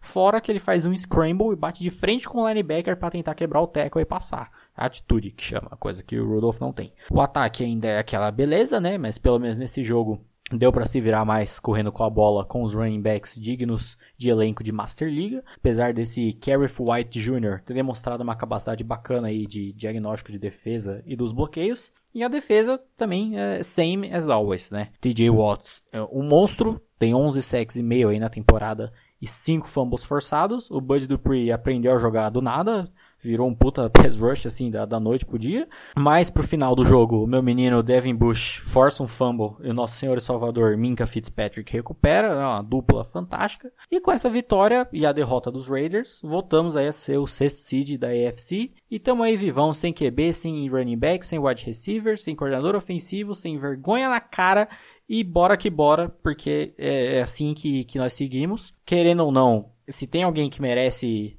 palmas ou quacks por essa temporada é o nosso querido Will I Am, Mike Tomlin, porque querendo ou não, ele tá conseguindo segurar esse time de uma maneira inacreditável. Óbvio que não tá sendo big vitórias nem nada, não é um time maravilhoso, mas tá indo do jeito que tá indo, tem, tem um motivo, saca? Fora que, se eu não me engano, nos últimos jogos também foi ele que assumiu o play call da defesa, e ele é uma mente defensiva, né? Tem Super Bowl aí na conta, como acho que técnico de defensive backs dos Buccaneers de John Gruden, olha aí. Então é, é realmente uma, uma diferença que faz aí. E o Bengals é isso aí, né? Não, Bruno, é, eu não assisti o jogo, só vi o condensados highlightões. O Big Ben ainda tá na sideline dos Steelers nos jogos? Então, nesse em questão eu não lembro, mas nos outros, nos outros ele tava. Na maioria, né? Na maioria tá. No, no, no Mostardão, quando tava no Mostardão, ele tá lá. É, então, o que eu ia falar, que é só no, nos jogos em casa, mas no jogo contra os Browns, que foi em Cleveland, ele também tava. Ele tá às vezes, não tá.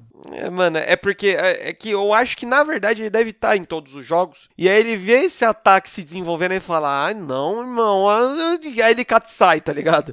Porque assim, não é que o, o ataque dos Steelers seja a pior coisa do mundo. Não é que o ataque dos Steelers seja o ataque dos Seahawks. Mas é que.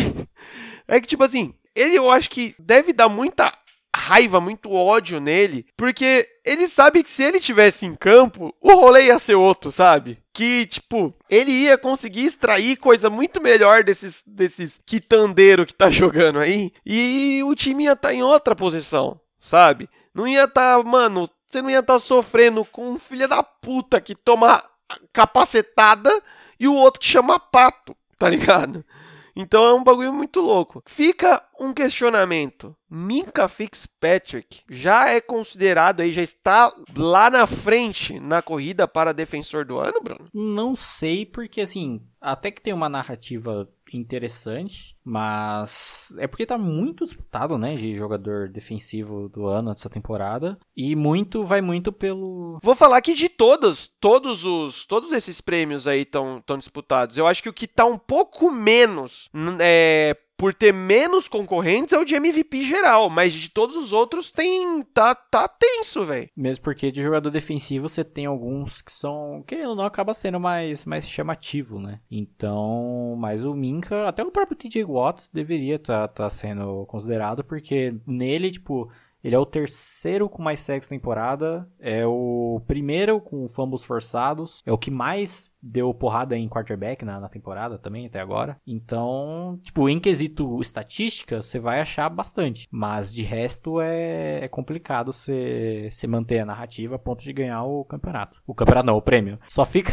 a questão aí de surpreendentemente como esse time conseguiu segurar os Ravens no, no overtime, né? Mas fica aí. Não, é, eu ia comentar aí que estava falando sobre as escolhas dos prêmios e que não é só número, não é só estatística que, que é levada em conta. A narrativa, o momento do time, as as apresentações também acabam contando muito, né, para a escolha no final das contas. E, mano, os Bengals, eles têm uma grande vantagem, cara. Porque eles não precisam nem colocar o uniforme no cone, porque o cone já é laranja mesmo, é só colocar na porra do campo. Então, foda-se, né? Qualquer coisa. Estilãos mais vivos do que nunca na briga pelos playoffs, não é mesmo? E por algum motivo já anunciaram que o QB titular dos Bengals próxima, próxima temporada, não, próximo jogo vai voltar a ser o Andy Dalton por motivos de porque sim. Então é isso, né? Então é isso. Próximo jogo tivemos Tennessee Titans versus Jacksonville Jaguars, 42 a 20 para Tennessee. E Bruno, Ryan Tannehill tem uma jeba maior do que Nick Foles? Muito provavelmente, né? Que vieram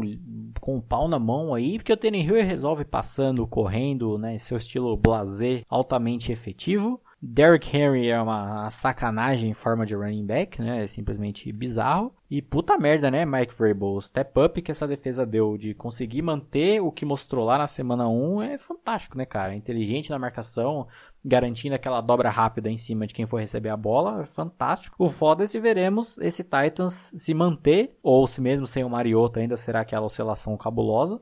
Ainda tem uns joguinhos difíceis aí até o final. Vamos ver como será contra esses times mais fortes. E nos Jaguars, cara, assim, abrindo, abre aspas, né? Ah, Carson Wentz é overpaid e os Eagles deveriam ter ficado com o Nick Foles. Aí o Nick Foles está sendo overpaid em outro time e jogando igualmente mal. Que delícia, né? A conclusão é que os Eagles deveriam ter mantido o Sam Bradford como quarterback, então. O que é foda, né? Porque assim, o Gardner Minshew vai pro banco jogando mal, aí vem outro cidadão jogando mal também, e esse cidadão tem 30 anos, o contrato dele vai até 2022. Se você cortar ele ano que vem, você terá deliciosos 33 milhões 875 mil de dead cap. É um verdadeiro sucesso, né? E essa defesa que já morreu há muito tempo também, né? Vive de 2017 até hoje, não é nenhum terço do que já foi. Um grande trabalho, Doug Marrone, parabéns. Só fica uma curiosidade aí sobre esse jogo, uma rivalidade histórica que a temporada do, dos Jags de 1999, eles tiveram uma campanha de 14 vitórias, se eu não me engano. Ou seja, né, só perderam dois jogos na, na temporada regular e caíram na final de conferência. Ou seja, juntando temporada regular e playoff, eles perderam três jogos. E esses três jogos foram pros Titans. então fica aí. Como o Titans costuma ser uma, uma pedra no sapato das Jaguatiricas. E o Titans. E foi aquele ano que os Titans perdem o Super Bowl por tipo uma jarda, não é esse? Eu acho que foi. É, pro, pros Rams. Cara, Jags, vamos lá. Uma coisa que a gente tem, tem que deixar claro aqui também sobre o retrospecto do Nick Foles é que ele não tá jogando bem, ponto. Isso daí é indiscutível. Mas que a gente falou muito disso. Que, tipo assim, é um time que vive realmente é, achando que essa defesa vai voltar a ser a de 2017. Tem um Leonard Fournette que não é um garoto, mas e quem mais que esse ataque tem? Né? A gente falou isso, a gente falou, beleza, mas vocês trouxeram o Nick Foles, e aí? Vocês vão trazer mais quem? Não tem mais ninguém. Basicamente. O Didi Westbrook joga bem, ok. Chris Collin é ok, mas não é nada, mano, não é nada para resolver realmente o time, saca? Então a gente falou, a gente avisou isso, que não adianta só ter descarregado um caminhão de dinheiro na conta do Foles e ter tirado da Filadélfia para fazer isso. Ele não ia render, ele não ia o, o, Nick Foles, ele não fazia milagre nem na Filadélfia, irmão. Então, imagina no time que é, sei lá, uns três degraus abaixo, que é o caso do, dos Jags. E os Titans, velho. Menino Tannehill tá resolvendo correndo e, cara, pela postura dele, eu não consigo enxergá-lo correndo, tá ligado? Eu só vejo ele andando. Ele pode estar tá a 857 km por hora. Se focar bem nele mesmo, é tipo o Flash, tá ligado? O Flash ou o Mercúrio nos, nos filmes novos aí, que tem aquelas cenas, que ele tá correndo pra caralho, mas quando foca nele, ele tá andando, tipo, com, sei lá, com o um dedo no nariz. É tipo isso, mano. É, é o Mr. Blazer. E o Derrick Henry é um, um trator, né, mano? O, tem que jogar contra ele com, aquele, com aquelas armas de. É, pra imobilizar rinoceronte, né, mano? Porque senão o maluco não cai, o cara, o maluco não para. E é muito louco, mano. Eu acho muito doido ver quando os times, independente de qual que seja, ele vai se encaixando durante a temporada, né? Que é isso que tá acontecendo com os Titans. Que a gente não dava nem uma coxinha velha da Ragazzo pra ele no começo do, da temporada. E agora é, o, é um time que, tipo, vai, você fala: Oi aí, rapaz. Não é que tá, não é que não é mesmo? Uma coxinha veia do ragaço, velho, vai. Né? e mano, a gente tá falando de um Tennessee Titans com chances de se classificar para os playoffs. Então, assim, ia ser muito louco de vermos Ryan Tannehill lá nos playoffs com a sua cara blazer e o seu, sei lá, o seu o quê? Seu topete. Que ele também foi, foi vítima da, da Brilliant Offensive Minds of Adam Gaze ano passado, né? Então... Próximo jogo tivemos New England Patriots versus Dallas Cowboys e, mano, que jogo horroroso, velho. Puta que pariu, mano. É, o ataque dos Patriots segue sendo a maravilha que é, né? Os trancos e barrancos, mas consegue alguma coisa. Sem o Mohamed Sanu, volta ao Julian Edelman Futebol Clube. Apesar do Nikhil Harry fazer a, a sua aparição aí, marcar o primeiro touchdown de sua carreira. E sim, como deve ser chato ser coordenador ofensivo e tem que montar plano de jogo para enfrentar essa defesa, né, velho? Primeiro porque, tipo, ela é completa, tipo, ela é forte em literalmente todos os quesitos. E ainda, se você tiver um puta recebedor principal no seu time, o que, que ela faz? Stephon Gilbert marcando seu recebedor e boa sorte para tentar fazer a bola chegar nele. Vai, vai, tipo assim, vai lá, filhão. Vai, vai. Aciona ele, aciona ele aí, vai. Vai lá, só tenta. Que foi o que aconteceu com o Amari Cooper nesse jogo. Né? Totalmente anulado. Foram, se eu não me engano, três passes na direção dele, sendo dois desviados e um interceptado pelo Gilbert. Então, assim, é simplesmente bizarro. Porque, mano, essa defesa é muito monstra. E considerando o quão forte é o time jogando lá, lá no, no Foxboro, a capacidade de, de ir mais longe ainda permanece. E sim, a derrota nos Cowboys, ela é boa. Porque, ah, não gosta dos Cowboys? Não, eu tô cagando pra franquia. O único time que eu não gosto é dos Steelers. O resto eu tô suave. Que é boa para falar mal do Jason Garrett, cara. o único time que você não gosta é dos Steelers? é, só ele que me vai passar raiva. Cara, o resto eu tô suave.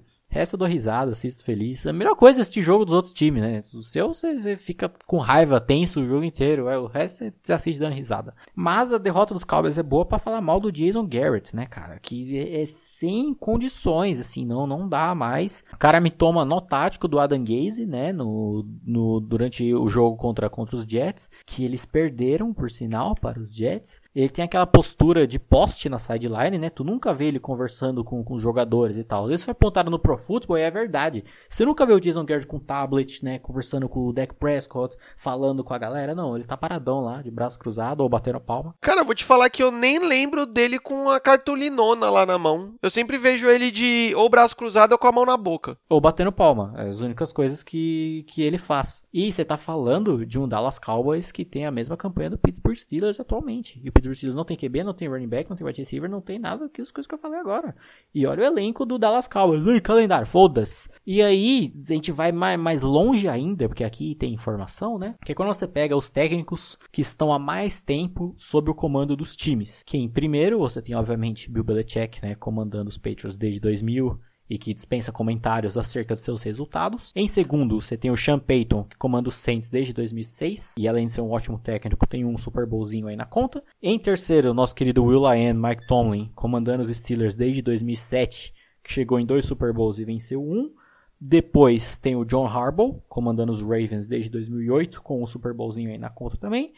E por último, os dois que estão desde 2010, que é no caso Pete Carroll no Seahawks, que chegou também em dois Super Bowls e ganhou um, e o outro que é o Jason Garrett, que na verdade ele era o técnico dos Cowboys de 2010 era o Wade Phillips, foi demitido no meio da temporada. O Jason Garrett foi colocado lá como técnico interino e ficou aí até, até hoje como o head coach do time. E tá lá. é tipo, e tá lá. Não, e olha a diferença, porque todos os outros técnicos que eu citei, eu usei como parâmetro o quê? Super Bowl. Essa é a régua, né? Essa é a régua. Essa é o limitador, o filtro. Os Cowboys do Jason Garrett desde 2010 nunca passaram do Divisional Round. Eles sequer chegam na final de conferência. Então, cara, e com elencos fortes, tal qual é o elenco atual, o elenco do ano passado, óbvio que teve alguns problemas nesse meio, mas ainda assim sempre é um time competitivo e com plenas condições de conseguir, e não consegue, cara. E esse cara ainda é apoiado pelo Jerry Jones, que é o general manager do time, que é o teimoso que nem sei lá o que, que tipo, ele quer que o time seja tenha sucesso por conta dele, né? Não é pelo time em si, que ele quer ser o Jerry Jones, o fodão. Inclusive, mano, o Gronkowski, ele tava no, tipo, numa mesa redonda de análise no, desse jogo aí no, no halftime, e ele dá uma zoada nos Cowboys, que é fantástico, assim, ele fala do, dos Patriots sempre treinarem no frio, na chuva, porque nesse jogo tava um clima de merda do caralho, né? De os Patriots estão acostumados a ser cascudos, né? Jogar nesses, nesses clima meio merda, e que se caso isso aconteça nos Cowboys, o Jerry Jones dá sempre um jeito deles irem treinar em local fechado, local aquecido, lugar todo organizado, Basicamente, vocês são moleque. Foi isso que o Gronkowski falou, na, na cara dura, assim. Deu uma zoada ao vivaço, foi, foi fantástico. Então é isso, cara. Jason Garrett não tem mais condições nenhuma. Com o elenco que esse cara tem, seja em ataque, seja em defesa, não dá. Simplesmente não dá. Resumindo, esse podcast só será feliz se Jason Garrett cair até o final do ano. Senão, a gente vai parar com essa merda aqui. A gente só vai voltar a fazer podcast. Tô, tô zoando, tá ligado? Assim, cara, você resumiu muito bem qual é a bosta de Dallas Cowboys é isso, velho. O time é um time realmente muito bom no papel, peças extremamente talentosas e ele não vai sair disso da mesma forma que eu falei que Chicago e os times de Los Angeles não vão sair do ostracismo enquanto não mudarem o quarterback. No caso de Dallas, eles não vão saírem disso enquanto não mudarem o head coach. É simples, tá ligado? Não tem mais o que mais o que dizer, porque vou, vou além. Até as partes boas desse time esse cara tá conseguindo estragar, que é essa, essa a defesa. A defesa dos, dos, dos Cowboys é uma defesa muito boa, tá ligado? E até isso tá sendo meio que levemente cagada por causa do Jason Garrett. Então, velho, é tipo um time que deveria tá, tipo, tranquilaço de, mano, vamos ganhar só mais um jogo aqui que a gente garante os playoffs. E não tá isso. Mano, você viu a descascada que a gente deu no Philadelphia Eagles. E é um time que tá a um jogo da mesma de perder a divisão pro Philadelphia Eagles. Você tem noção disso, cara? Então é, é, é, é inadmissível, quase. E os Patriots, velho, é o que a gente já vem falando há um tempo, né? Todo mundo sabe o que fazer para ganhar dos Patriots. É só saber executar. Ninguém tem tem qualidade ou capacidade de executar. O único time até o momento foi os Ravens. O pior nesse caso, mano, é que não é nem no caso dos Cowboys, né? Nem capacidade ou qualidade. É culhões. Culhões de bater no peito e pra cima mesmo, né? É tipo, mano, vai, tá ligado? Tem ao momento lá nesse jogo que o. Que você podia. Que os Cowboys podiam ter tentado, não lembro se era a terceira ou quarta descida, acho que era uma quarta, que nem era tão difícil. Talvez converter e manter mais perto de, de de virar o jogo, e ele simplesmente chuta um field goal, saca? Mano, você tem que tentar, velho. Você tem que tentar. E é um field goal lá no caralho de Foxborough que tava nevando na porra do caralho. Que, mano, o nego tava dando, dando kickoff, dando punch, e a bola você via ela chegando até uma jarda assim, ela no, voando no céu ainda, né? Óbvio. E aí, tipo assim, você, ah, vai cair na 10 jardas ali, mano. Bati um vento do satanás caindo em 15 jardas, tá ligado? Então você fala, velho, sério, é realmente isso. E, cara, como eu vi Anthony Curtis tweetando, já tá liberado a gente falar que Carson Wentz e Tom Brady estão jogando mal? Já, né? Porque, meu amigo, mais um jogo que o que o Brady tá fazendo. Assim, eu tava assistindo o jogo e eu realmente tenho que concordar que dá uns estalos no velho que você fala, puta que pariu, ele é o Tom Brady, né? Digamos assim, tá, ele é o Tom Brady. Mas, no contexto geral, amigão, eu concordo, eu acho que pode ser verdade uma coisa que o Kurt, Kurt, o Kurt também falou, que é tipo assim, mano, o Brady tá jogando desse jeito e tá ganhando. Então talvez até possa ser uma tática aí pra tipo, velho, não vou me matar, não tô precisando me matar, não vou me matar. Saca? Vou me poupar. Eu tenho 43 anos, gente. Mas eu acho que isso também é passar um pouco de pano demais, saca?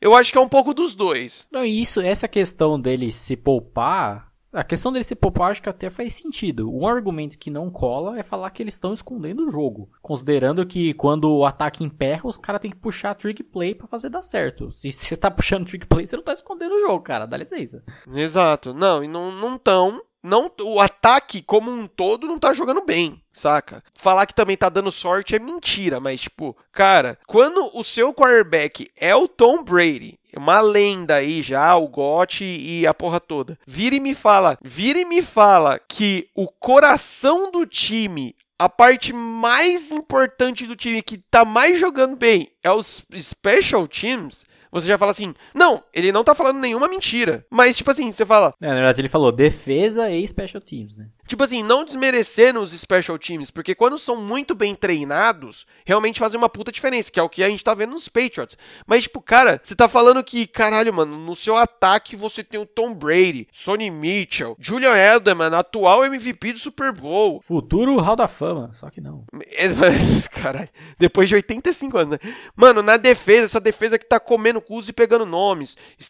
Stephen Gilmore, mano, aí sim a gente fala o mais provável é, jogador defensivo do ano. Pai! Na verdade, a melhor parte do time é o Specials. Então você tá entendendo? É, eu acho que é um peso aí, né? Como a gente falou da classificação, New England Patriots já garantidos nos playoffs. Cowboys, mano, lutando ainda aí. Não tão garantido, assim, nem de longe tão garantido, né? O bagulho e a água tá batendo bem na bunda, né? É, eu quero invocar o Jason Garrett e bater palma ao pessoal dessa divisão aí, que tá todo mundo de parabéns. NFC Leste aí, só sucesso. Nossa, é, tão, tão vendo vendo quem, tipo, tá, tá tipo, cavalheiros, né? Não, não, classifica você, não, não, classifica você, não, pode ir lá. É.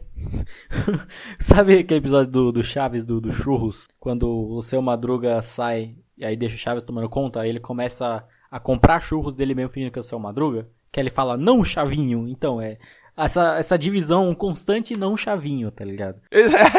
Cara, caiu o Jay Gruden nos Redskins. Aí você tem o Pat Schumer fazendo um monte de merda do Giants e talvez, cara, não sei, o Jason Garrett que já tá fazendo a, a Ultimate hora extra, né? O Jason Garrett é aquele, é aquele funcionário de 70 anos na empresa que ele tá, foi contratado em outra gestão e aí, mano, pra você mandar o. Ele é mais velho que o armário da empresa, né, velho? É, você mandar o cara embora, vai ser mó rolê pagar rescisão do cara, mó merda, tá ligado? Deixa ele lá, é tipo isso, né? Tipo, mó merda, deixa ele lá. E o Doug Peterson, que, tipo, ó, com certeza você não vai demitir ele só por uma, uma temporada merda, mas que também não, não, não, não tá ajudando, né? Naquela viseira dele pode colocar as orelhas do Mickey, porque ele está na Disney. E aí você completa, assim, uma divisão fantástica. Digna de EFC, essa, essa aí. Total, mano, total. E temos que, já que você tá aloprando todo mundo aí, porque assim, uma coisa é o Doug Pearson, né, mano, campeão do Super Bowl, mano, viseira, pá, cabelão branco, pá. Agora ele tá uma senhora, né, velho? Coclinho, oclinho na ponta do nariz.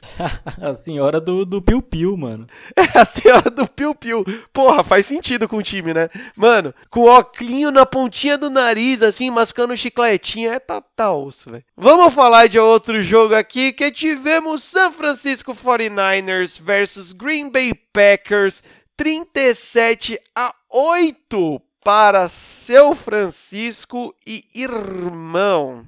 Irmão! Eu acho que, tipo, os 49ers chegou assim e falou: Ô Green Bay, chega aí, tio. Vocês estão falando que, que é o quê mesmo? Que, tipo, favoritos aí da, da NFC? Senta aqui. Senta aqui, ó. Vem cá. deixa eu te mostrar como que joga. Vem cá, neném. Queria falar nada, mas os Packers não são nem o melhor time da divisão deles, assim. Joguei no ar. Boa! E assim, mano, eu, eu adoro o imediatismo da, das pessoas, né? Que teve aquele jogo do, dos Packers contra os Raiders, que o Rodgers jogou pra caralho, e aí instantaneamente em Twitter, em analistas de, de supostos canais aí de TV, mó galera, não, o Rodgers está na disputa para o MVP, né, que jogou pra caralho, eu falei, gente, não, precisa de mais, só essa atuação boa, foi uma puta atuação, sim, jogou de fato, jogou para caralho aquele jogo. Mano, é, é tipo aqueles programas de, de esporte, né? Que, e, e, aí você pode pensar em qualquer é, liga que na primeira rodada, na primeira rodada do campeonato, já tá lá. Nossa senhora, será que o Green Bay pode ganhar o Super Bowl? Caralho, nossa, essa dupla dos Lakers vai dar o que falar, não é mesmo? E tipo, sei lá, velho. Mano, é a primeira rodada, né? É bem isso. E assim, só aquela atuação contra uma defesa marromeno não rola. E tá aí, mano. Porque Rodgers, complementando o tweet, o tweet do, do Kurt que tu falou, ele cita Tom Brady, Carson Wentz e o Aaron Rodgers jogando mal. Porque, cara, não tá dando certo. Ok, que essa linha ofensiva não ajuda em absolutamente nada. Principalmente quando um dos melhores jogadores da linha do, dos Packers acaba tendo que sair por conta de, de lesão. E aí você caga tudo, né? E bizarro como a volta do Devante Adams fez os esquemas ofensivos regredirem, né? Pararam de incluir mais os running backs como vinham fazendo e vinha dando certo, simplesmente foda-se. E também no que eu tinha falado no podcast de divisão, do parece que vem se confirmando isso, do motivo de eu não conseguir hypar tanto esse Green Bay para 2019, era justamente por ser um time muito novo para encaixar agora, tá ligado? Vide a inconstância que possuem a cada mês que passa, os Packers são um time diferente, cara. Você olha isso, não só pelas atuações como um todo, mas estatisticamente, é bizarro. Não tem nenhum tipo de consistência lá, tá ligado? E nos 49ers, mano, assim, o retorno do George Kittle, esse ataque é completo, né? E o esquema rende, que é uma beleza. Tudo bem, assim, que ao meu ver, um ser humano que acabou de voltar de uma lesão no tornozelo não deveria ser capaz de correr daquele jeito, mas beleza. E uma defesa que também está desfalcada, né? Bom, bom pontuar isso, jantando todo mundo. Fred Warner substituindo o com Alexander de maneira magistral. E eu só quero ver na temporada que vem, na off-season, aliás, quantas propostas o pra, de head coach, o coordenador defensivo Robert Saleh terá depois desse ano, cara. Porque o que vai ir de um, de um Cincinnati Bengals da vida indo atrás desse cara não vai estar no gibi, não, velho. É, mano. Ele vai ter tomado o cafezinho já, né, velho? Aquele esquema, lembra? Que a gente já, já presenciou aí, mas enfim. Cara, vamos nessa, né? Packers, tipo, chega a ser simples. Se você tem um QB do calibre de Aaron Rodgers, você precisa proteger ele né? Eu acho que a gente já falou isso mais de um milhão de vezes aqui no, no podcast. Velho, e assim, não existe OL no Green Bay, praticamente, né, velho? E assim, a gente ainda tá falando de uma das melhores é, DLs da temporada, que é a DL dos 49ers. Meu, e assim, a forma que o Rodgers estava exposto nesse jogo é um bagulho absurdo, né? Eu sei que teve jogadas aí que ele demorou, segurou um pouco mais a bola tal, mas é. É tipo meio, meio doido, né, mano? É, o que me espanta é justamente isso que você falou, Bruno. Que a cada semana é um time diferente que aparece com a camisa dos Packers, né? Porque tem semana que é um time que você que joga independente da vitória ou da derrota, que você fala assim: "Puta, mano, olha isso, velho. Dá pra ir, caralho, não sei o que. E outra que você fala, sério, mano, que esse é o time esse é o cara que vocês estavam falando de ser MVP. Então, é um bagulho muito louco, velho. Para mim é meio difícil até de comentar. E o Green Bay, por, por conta disso, se coloca numa situação meio complicada aí. Eu acho meio improvável eles perderem a, a vaga nos playoffs, mas eu não acho improvável e eu acho até provável que eles não fechem como campeões da NFC Norte, não, tá? Porque da, eles estão mais decaindo do que realmente se mantendo na, posição, na posição atual deles. Já no 49ers, velho, lembra o que eu disse no, no podcast que a gente falou do jogo que os 49ers perderam para os Seahawks? Que se o George, George Kittle tivesse em campo, a coisa seria diferente? O cara voltou e eu acho que fica meio claro o porquê que eu disse isso, né, velho? Foram seis recepções para 129 jardas, média de 21 jardas e meia por recepção e um TD. E tipo assim, mano, ele em campo desequilibra muito a favor dos 49ers, principalmente por ser o que eu sempre falo do alvo seguro do Jimmy Garoppolo, né, velho? E assim, falando do homem mais lindo da NFL, já tá liberado falar que o Garoppolo tá jogando muito bem? Ou a gente ainda vai ficar mantendo sempre porque eu acho que tem uma certa implicância com o Garoppolo, a galera no modo geral, sabe? Que tipo, ele joga bem, mas aí o pessoal foca naquilo que ele jogou errado, na movimentação dele, que a gente sempre fala disso, né? A, a movimentação dele no pocket é meio limitada, meio cagada tomou tal. Hã? É, então. Mas assim, mano, ele tá fazendo leituras ótimas. Tá fazendo uns passes aí, mano. Tá dando umas cacetadas aí nos jogos. Tá da hora, velho. Então acho que a gente tem que falar assim que ele tá jogando bem. É porque, ao meu ver, assim, é o grande problema da, da internet como, como um todo, né? Que é muito extremo. Ou tá destruindo, ou ele é um lixo. E assim, o Garoppolo tá jogando bem. É isso que eu tô falando. É isso que eu tô falando, que a maioria dos lugares que eu, que eu acompanho, que eu vejo, a galera fala tipo assim: ah, não, a defesa do 49ers, ah, George Kittle, ah, ah, o Garoppolo tá ali. Não, velho. Ele tá jogando bem, ele tá se mantendo numa média tal, então eu acho que, né, por favor, gente. Fora que ele é o, o líderzão do time, né? O Richard Sherman deu uma moralzona para ele lá. E isso que eu prova que, mano, é o quarterback completo, né? Sim, sim. E é assim, galera, não, não é. É, não é todos os times que o seu franchise quarterback vai ser um Drew Brees, vai ser um Aaron Rodgers ou vai ser o Tom Brady. Mano, a gente pode falar que o franchise quarterback dos 49ers é o Garoppolo, tá ligado? Então, assim, sejam menos nessas emoções todas aí. Mas sim, a maior força da, do time continua na defesa. E nela temos um garotinho ali, pequenininho, né? Sem família, sem herança, que está indo muito bem para o título de calor defensivo do ano, não acham? Nosso querido senhor Nick Bouza, que, velho, ele tá obrigando as, as linhas ofensivas a fazer marcação dupla nele, porque senão ele janta o QB adversário, né, mano? O que aí acaba acontecendo de o que a gente já fala, a gente fala geralmente disso nas secundárias, né? E a favor do ataque, né? Porque tipo, mano, você tem que dobrar a marcação em tal wide receiver. O que acaba acontecendo é deixando o outro wide receiver aberto. O que está acontecendo aí é o seguinte: ou você dobra no Nick Bosa, ou ele vai jantar o seu QB, e quando você dobra nele, abre gaps pro resto da linha de São Francisco entrar. Mano, foram 5 sacks nesses jogos. Mano, se você catar a porcentagem aí, a, o retrospecto, eu não tenho aqui, mas cara, eu acho que a média deve ser de tipo uns 3 sacks, 3 sacks e meio por jogo dessa defesa, dessa linha, tá ligado? Então é um bagulho muito louco. E assim... É, atualmente eles são a, a defesa que mais tem sacks na, na temporada. Aí, ó, viu? E assim, mano, caminham aí é, a passos largos, sendo o time favorito da, do lado da NFC, pelo menos, né, cara? E assim como terminei falando lá no, no, no Ah, não, não falei ainda, né? É verdade. Só tô bisado então. Então segue pro próximo jogo. Que o próximo jogo tivemos Los Angeles Rams versus Baltimore Ravens 45 a 6 no jogo que será eternamente lembrado como The Jackson 5 Show, né? Primeiro Monday Night Football da carreira do nosso menino Lamar. Um jogo disputado, né? Um jogo. disputado no quê? Tava tendo rinha de galo na sideline e eu não vi? Mano, e eu, o Twitter é, é, fantástico. Que resgataram um desses perfil de torcedor brasileiro, tipo um Rams Brasil, qualquer nome aleatório genérico desse. Um tweet do ano passado. E deram retweet muito nesse jogo, falando que o Jared Goff é mais elite que o Russell Wilson.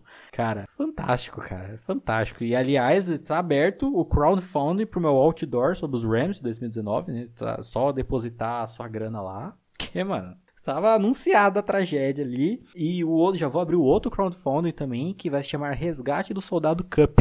Vamos tirar ele desse buraco, cara. Pelo amor de Deus, ele não merece esse, esse time. Ele é bom, ele é novo, ele é bonito. Não, não vale, cara. Meu, tanto time aí precisando de wide receiver, tipo aquele time verde da Filadélfia. Tanto time precisando de wide receiver, tanto time com QBs bons precisando de wide receivers, né? E, velho, na boa, a gente tá vendo a carreira do Cooper Cup ser assassinada nesse time, basicamente, né, velho? É, mano. Imagina nos Steelers, velho, que lindo. Ele já é loiro, é combinar com o uniforme, nossa, é maravilhoso. E é triste você ver ele, triste assim, de certa forma, né? Você vê ele jogando porque eu lembro disso muito no jogo passado dos Rams, que foi contra quem mesmo? Hum, contra os Bears. Que ele corre a rota dele e ele faz umas emendas em outra rota pra, tipo, ir se livrando da marcação e falar, eu tô aqui, cara, manda em mim. E não vai nele, tá ligado? Tipo, é muito triste. E, mano, um show de horror esse time, apesar do uniforme muito bonito esse Rams, né? Temos, temos que falar. Diga-se de passagem. Os caras me colocando o Tyrande na linha para bloquear os edge rushers cabuloso dos Ravens. Tipo, what the fuck? O Aaron Donald não fez nada. O Dante Fowler fazendo o que faz de melhor, que é passar fome pro jogo terrestre. Então, cara, uma sucessão de, de sucessos para o time de Los Angeles. Mais uma vez, chama algum close no veio dele olhando pro nada, pensando, meu Deus. Tururu. Não, simplesmente não sei o que fazer. E é isso aí, né? Aí nos Ravens, cara, o Lamar, e aí ele chegou forte agora, assim, definitivamente na briga de MVP. Tá ele e o, o Russ correndo, né? Os dois correm bem, então estão literalmente numa corrida para o MVP, porque tá, tá embaçado. Ele é porque, assim, ele foi tirado do jogo, né? Quando não tinha mais nenhuma necessidade dele ficar em campo. E entrou o grande RG3, que é o Lamar Jackson que deu errado por N motivos. Ele poderia ser entrar por, um trio de jogadores que tiveram um pass rating perfeito em dois jogos na mesma temporada. Só que ele foi tirado do, do campo antes que ele pudesse fazer isso, porque né, se continuasse do, do jeito que estava, é, com certeza com certeza iria completar isso. E, mano, é um esquema ofensivo muito bacana, com dois tight ends. A maioria, geralmente os times usam três wide receivers, um tight end e um running back, né? Enquanto os Ravens usam dois tight ends, fullback, running back e wide receiver. Ou seja, é um esquema completo para tudo que o time precisa, né? Bloqueio em todos os campos em caso de corrida e alvos seguros, principalmente com os tight ends, né? Que é uma parada muito, como posso dizer, que complementa muito bem e acaba sendo uma forma de escape muito boa para não ficar simplesmente correndo loucamente. E por sinal, todos os TDs do Lamar nesse jogo, nenhum foi com ele correndo. Então, né, é uma coisa que destaca. Para a defesa também, né, jantando todo mundo. Marcus Peters aplicando a lei do ex, realmente conseguindo mostrar o potencial numa defesa mais bem estruturada. E aí, o que eu queria falar no jogo dos 49ers, que eu lembrei que o jogo dos Ravens ia depois, que fica o hype pro, pro jogo da, da semana que vem apenas, né? É, o jogo de ida do Super Bowl, né? Rams, mano, não tem mais o que falar do time. Simples. Mano, só fica nítido a incapacidade de mudança, de ajustes, enquanto o Jared Goff estiver em campo, velho.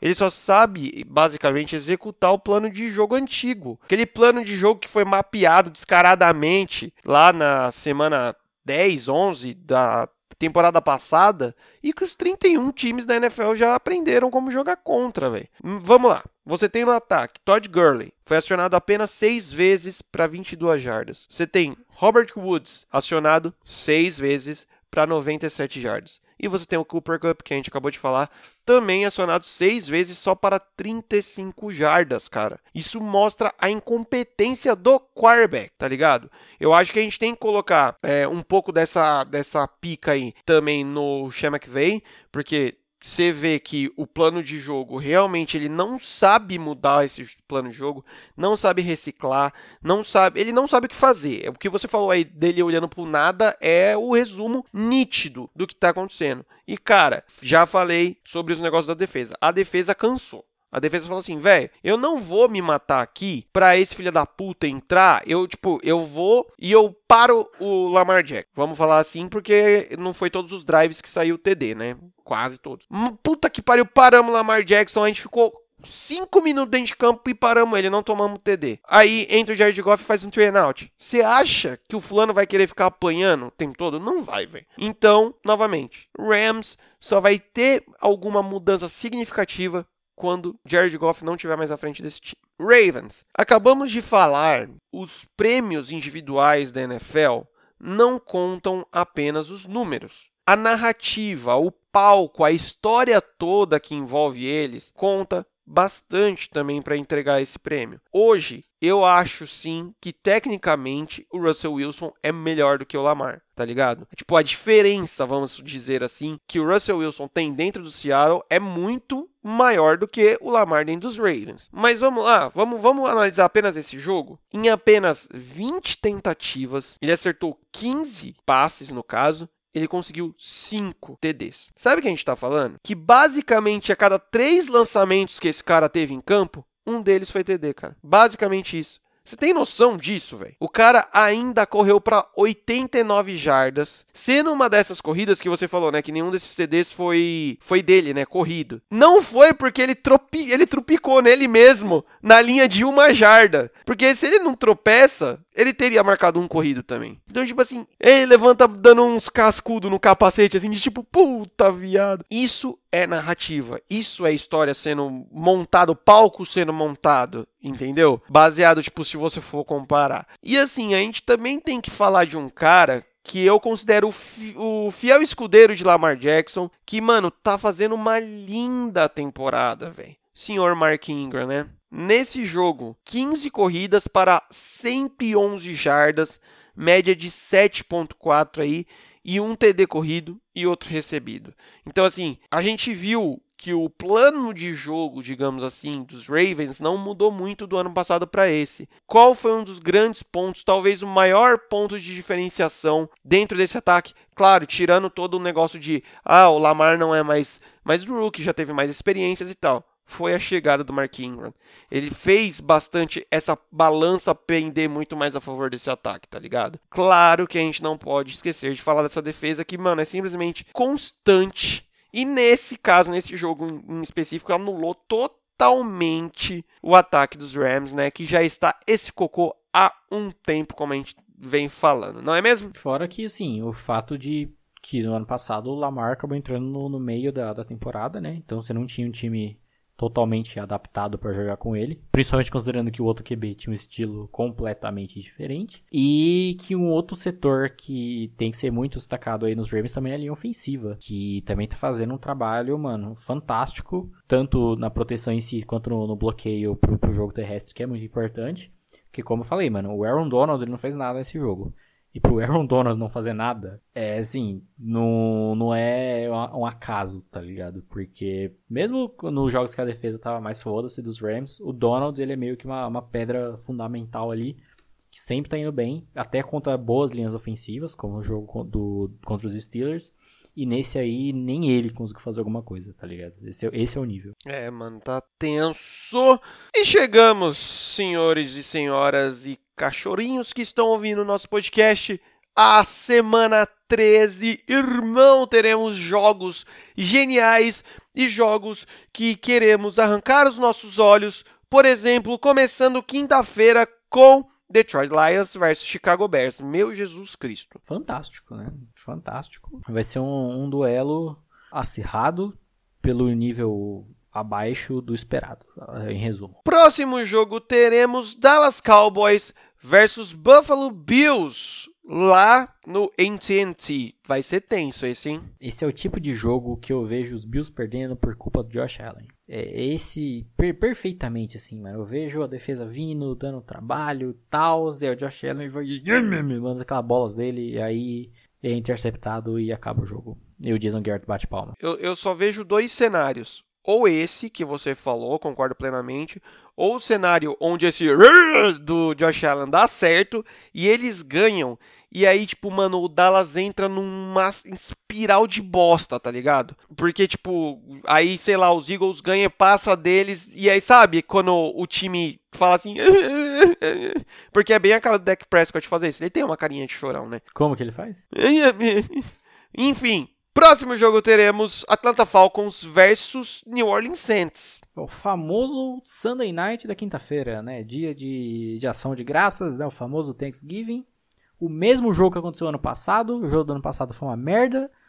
E esperamos aí que o desse ano seja igualmente ruim. Exato. Próximo jogo, outro jogo interessantíssimo. Teremos Indianapolis Colts versus Tennessee Titans lá no Lucão, velho. Abrindo o domingão, cara, é os, das duas inconstâncias, né? Isso que é, que é foda e que é triste. Pois é, mano. Vai, vai ser, mas vai. Tem tudo para ser interessante. Próximo jogo, teremos o jogo de ida do Super Bowl. Que a gente gostaria. Eu espero ainda que seja esse o Super Bowl. Já estou torcendo para isso. Teremos Baltimore Ravens versus San Francisco 49ers. O bagulho vai ser louco, tio. Vai, não, mano.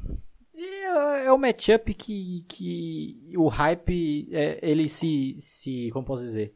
Ele é gerado só pelo matchup. Assim. Você não precisa explicar por que é tão forte. Você simplesmente olha os times e fala, beleza, estou hypado. Bruno, debate pronto. Debate pronto. Vai ser ou não vai ser melhor do que Rams e Chiefs no ano passado? Não. Beleza. Próximo jogo. Não vai ser porque os dois times têm defesa. não, eu não falei maior placar. Falei melhor, o jogo melhor. É meio difícil, é meio impossível aquele jogo, né, velho? Não, então, porque não, não tem como ser tão. Porque não é, mano, aquela ejaculação ofensiva que foi, né? Mas acho que dá pra, dá pra comparar, assim. Certo. Próximo jogo teremos Cincinnati. O melhor jogo da rodada, esperado, sim, puta, por décadas. Quem é Ravens e 49ers perto desse jogo? Cincinnati Bengals versus New York Jets, velho. Lá na barraca da mexerica, vai ser da hora. Vai ser da hora. Tá bom. Próximo jogo teremos. Tá bom. Pittsburgh Steelers versus Cleveland Browns. Lá no Mostardão, Bruno. E agora, viado? A vingança. Nunca é plena. Ela é um prato que se come com molho Heinz, né, lá no Heinz Field. Então, cara, não tem Miles Garrett, não tem Mason Rudolph. Amém, não tem Mason Rudolph. Então, mano, é, espera. Só espera. Cara, mas, mas, mas deveria ter. E assim, fica aí a questão, o questionamento que eu esperei para fazer. Bruno, você achou da hora ou levemente falta de respeito a pinhata que os torcedores dos Browns fizeram no formato do Mason Rudolph pra ficar dando. Você não viu? Nossa, eu nem vi isso, velho. No, tem, no último tailgate os, o, do jogo dos Browns, eles fizeram uma pinhata no formato do Mason Rudolph pra quebrar com o capacete. Os caras louvam o Kareem Hunt, né? não esperam nada de, de, diferente, né? Nossa, mas eu quero ver, mano. Que, que os caras vão vir pilhado de uma maneira. Vão, com pau na mão. Total. Inacreditável, assim. Eu, eu já imagino o, o, Big Ben. Tá ligado aquela galera que entrega água, é, chá? O Big Ben vai vir só com os Big Maczão, as batatas fritas pra todo mundo. Distribuindo assim, mano, vocês vão vir com, com o pau na mão, velho. Eu, eu, sim, eu não gosto de violência. Mas se alguém sentasse a porrada no Karen Hunt, eu não ia achar ruim, não. Então, sim. Vai olhar na sideline e vai ter o, o, Big Ben assando um porco inteiro, assim, girando ele no rolete. Próximo jogo, teremos Miami Dolphins contra a Philadelphia Eagles. Eu não duvido mais de nada, não, velho. Eu também não, velho. Pra mim, os dados estão lançados. Próximo jogo, teremos Carolina Panthers versus Washington Redskins. famoso free win, né? Hum, é, assim, não duvido também, viu? Próximo jogo, New York Giants versus Green Bay Packers. Aquela dose de ânimo que todo mundo precisa, né? É, famoso pra, pra dar moral. Né? Exato. Jogo de loucura, jogo de domingo. Na hora do, da almoção, teremos Jacksonville Jaguars versus Tampa Bay Buccaneers. Mano, o, o, o, os Bucks me desanima de uma maneira, assim. Sempre que eu tô assistindo jogos pra, pra escrever, analisar, e até que eu falo, puta, vê o jogo do Bucks, mano. Nossa, é. É. Mas fazer o que, né? Faz, faz parte. O ano passado, pelo menos, tinha o, o Fitzmagic, né? Agora nem isso tem, né? É, teve até um tempo, né? Mas vamos ver aí se o James Winston vai fazer o 50-50 de novo aí. Do, dois TDs, duas interceptações, vamos manter uma média boa aí. Próximo jogo, Jesus Cristo amado, teremos Arizona Cardinals versus Los Angeles Rams. É agora, Kyler Murray. Kyler Murray, é, é, agora, é o momento. Kingsbury. É agora, cara. Lá no, no não sei qual estádio dos Cardinals. O Gaiolão. Gaiolão. Se eles jogarem com aquele uniforme que parece o uniforme do Mengão, aí o bicho pega. Preto, rubro, rubro negro você acha que o Cardinals é time? Cardinals não é time, não. E, cara, Fantástico. Eu, eu, mano, sem, sem meme nenhum, eu confio no, nos Cardinals pra esse jogo. Principalmente, mano, os caras bateram de frente duas vezes contra os 49ers, tá ligado? Então, dá pra hypar sim. Próximo jogo, teremos Kansas City Chiefs versus Oakland Raiders. O grande ponto é qual Raiders que vai aparecer, né, no campo. É, os Chiefs vindo aí de, de bye week, né?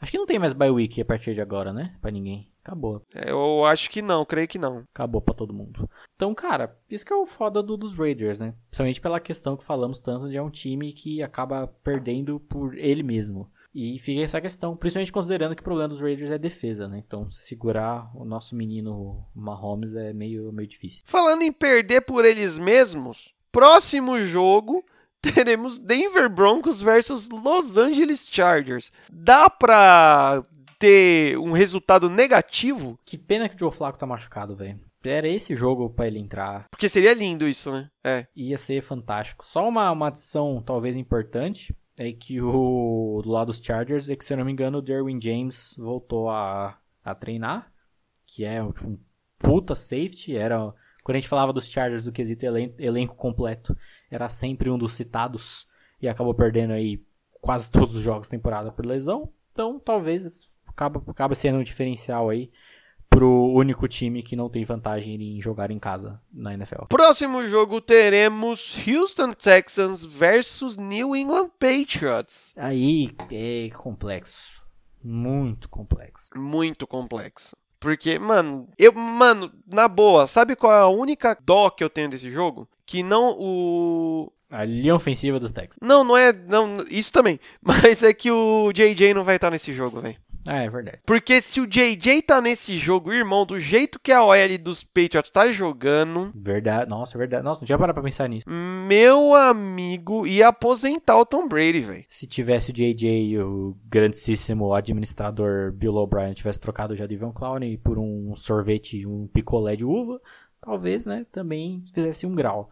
Mas, cara, assim, Stephen Gilmore contra DeAndre Hopkins vai ser o, o duelo. Nossa. Nossa senhora. Duelo do, dos dreads vai ser fantástico. Hum, nossa, exatamente. E para finalizar. A única questão é essa questão do, da linha ofensiva dos Texans colaborar contra esse pass rush dos Patriots, que não é lá muito amigável, convenhamos. Né? E para finalizar, segundona, teremos Seattle Seahawks versus Minnesota Vikings que jogaralhaço Vikings vindo de bye week aí. Será que teremos a volta de Adam Thielen nesse jogo? Sabe que eu não sei? Até olhar depois para ver como tá a situação dele, porque seria um excelente jogo para ele voltar. Seria o um momento, né? Sim. E aí, mano, é, lá no Centro Link Field, né, que a gente sabe que é um puta estádio, que é verdadeiro uma, uma home advantage pros, pros Seahawks. Mas, mano, totalmente em aberto, assim. Como eu falei lá, que os Packers não são nem o melhor time da divisão. Ao meu ver, os Vikings estão melhores atualmente. E isso que eu tô falando há muito tempo, né? Tanto que eu coloquei eles como, como os campeões da, da divisão lá na North Season. Mas é, é, doideira, é doideira. Principalmente ver como essa defesa do Seahawks, com base na, na melhora que eles tiveram pra cá, do, de alguns jogos pra cá.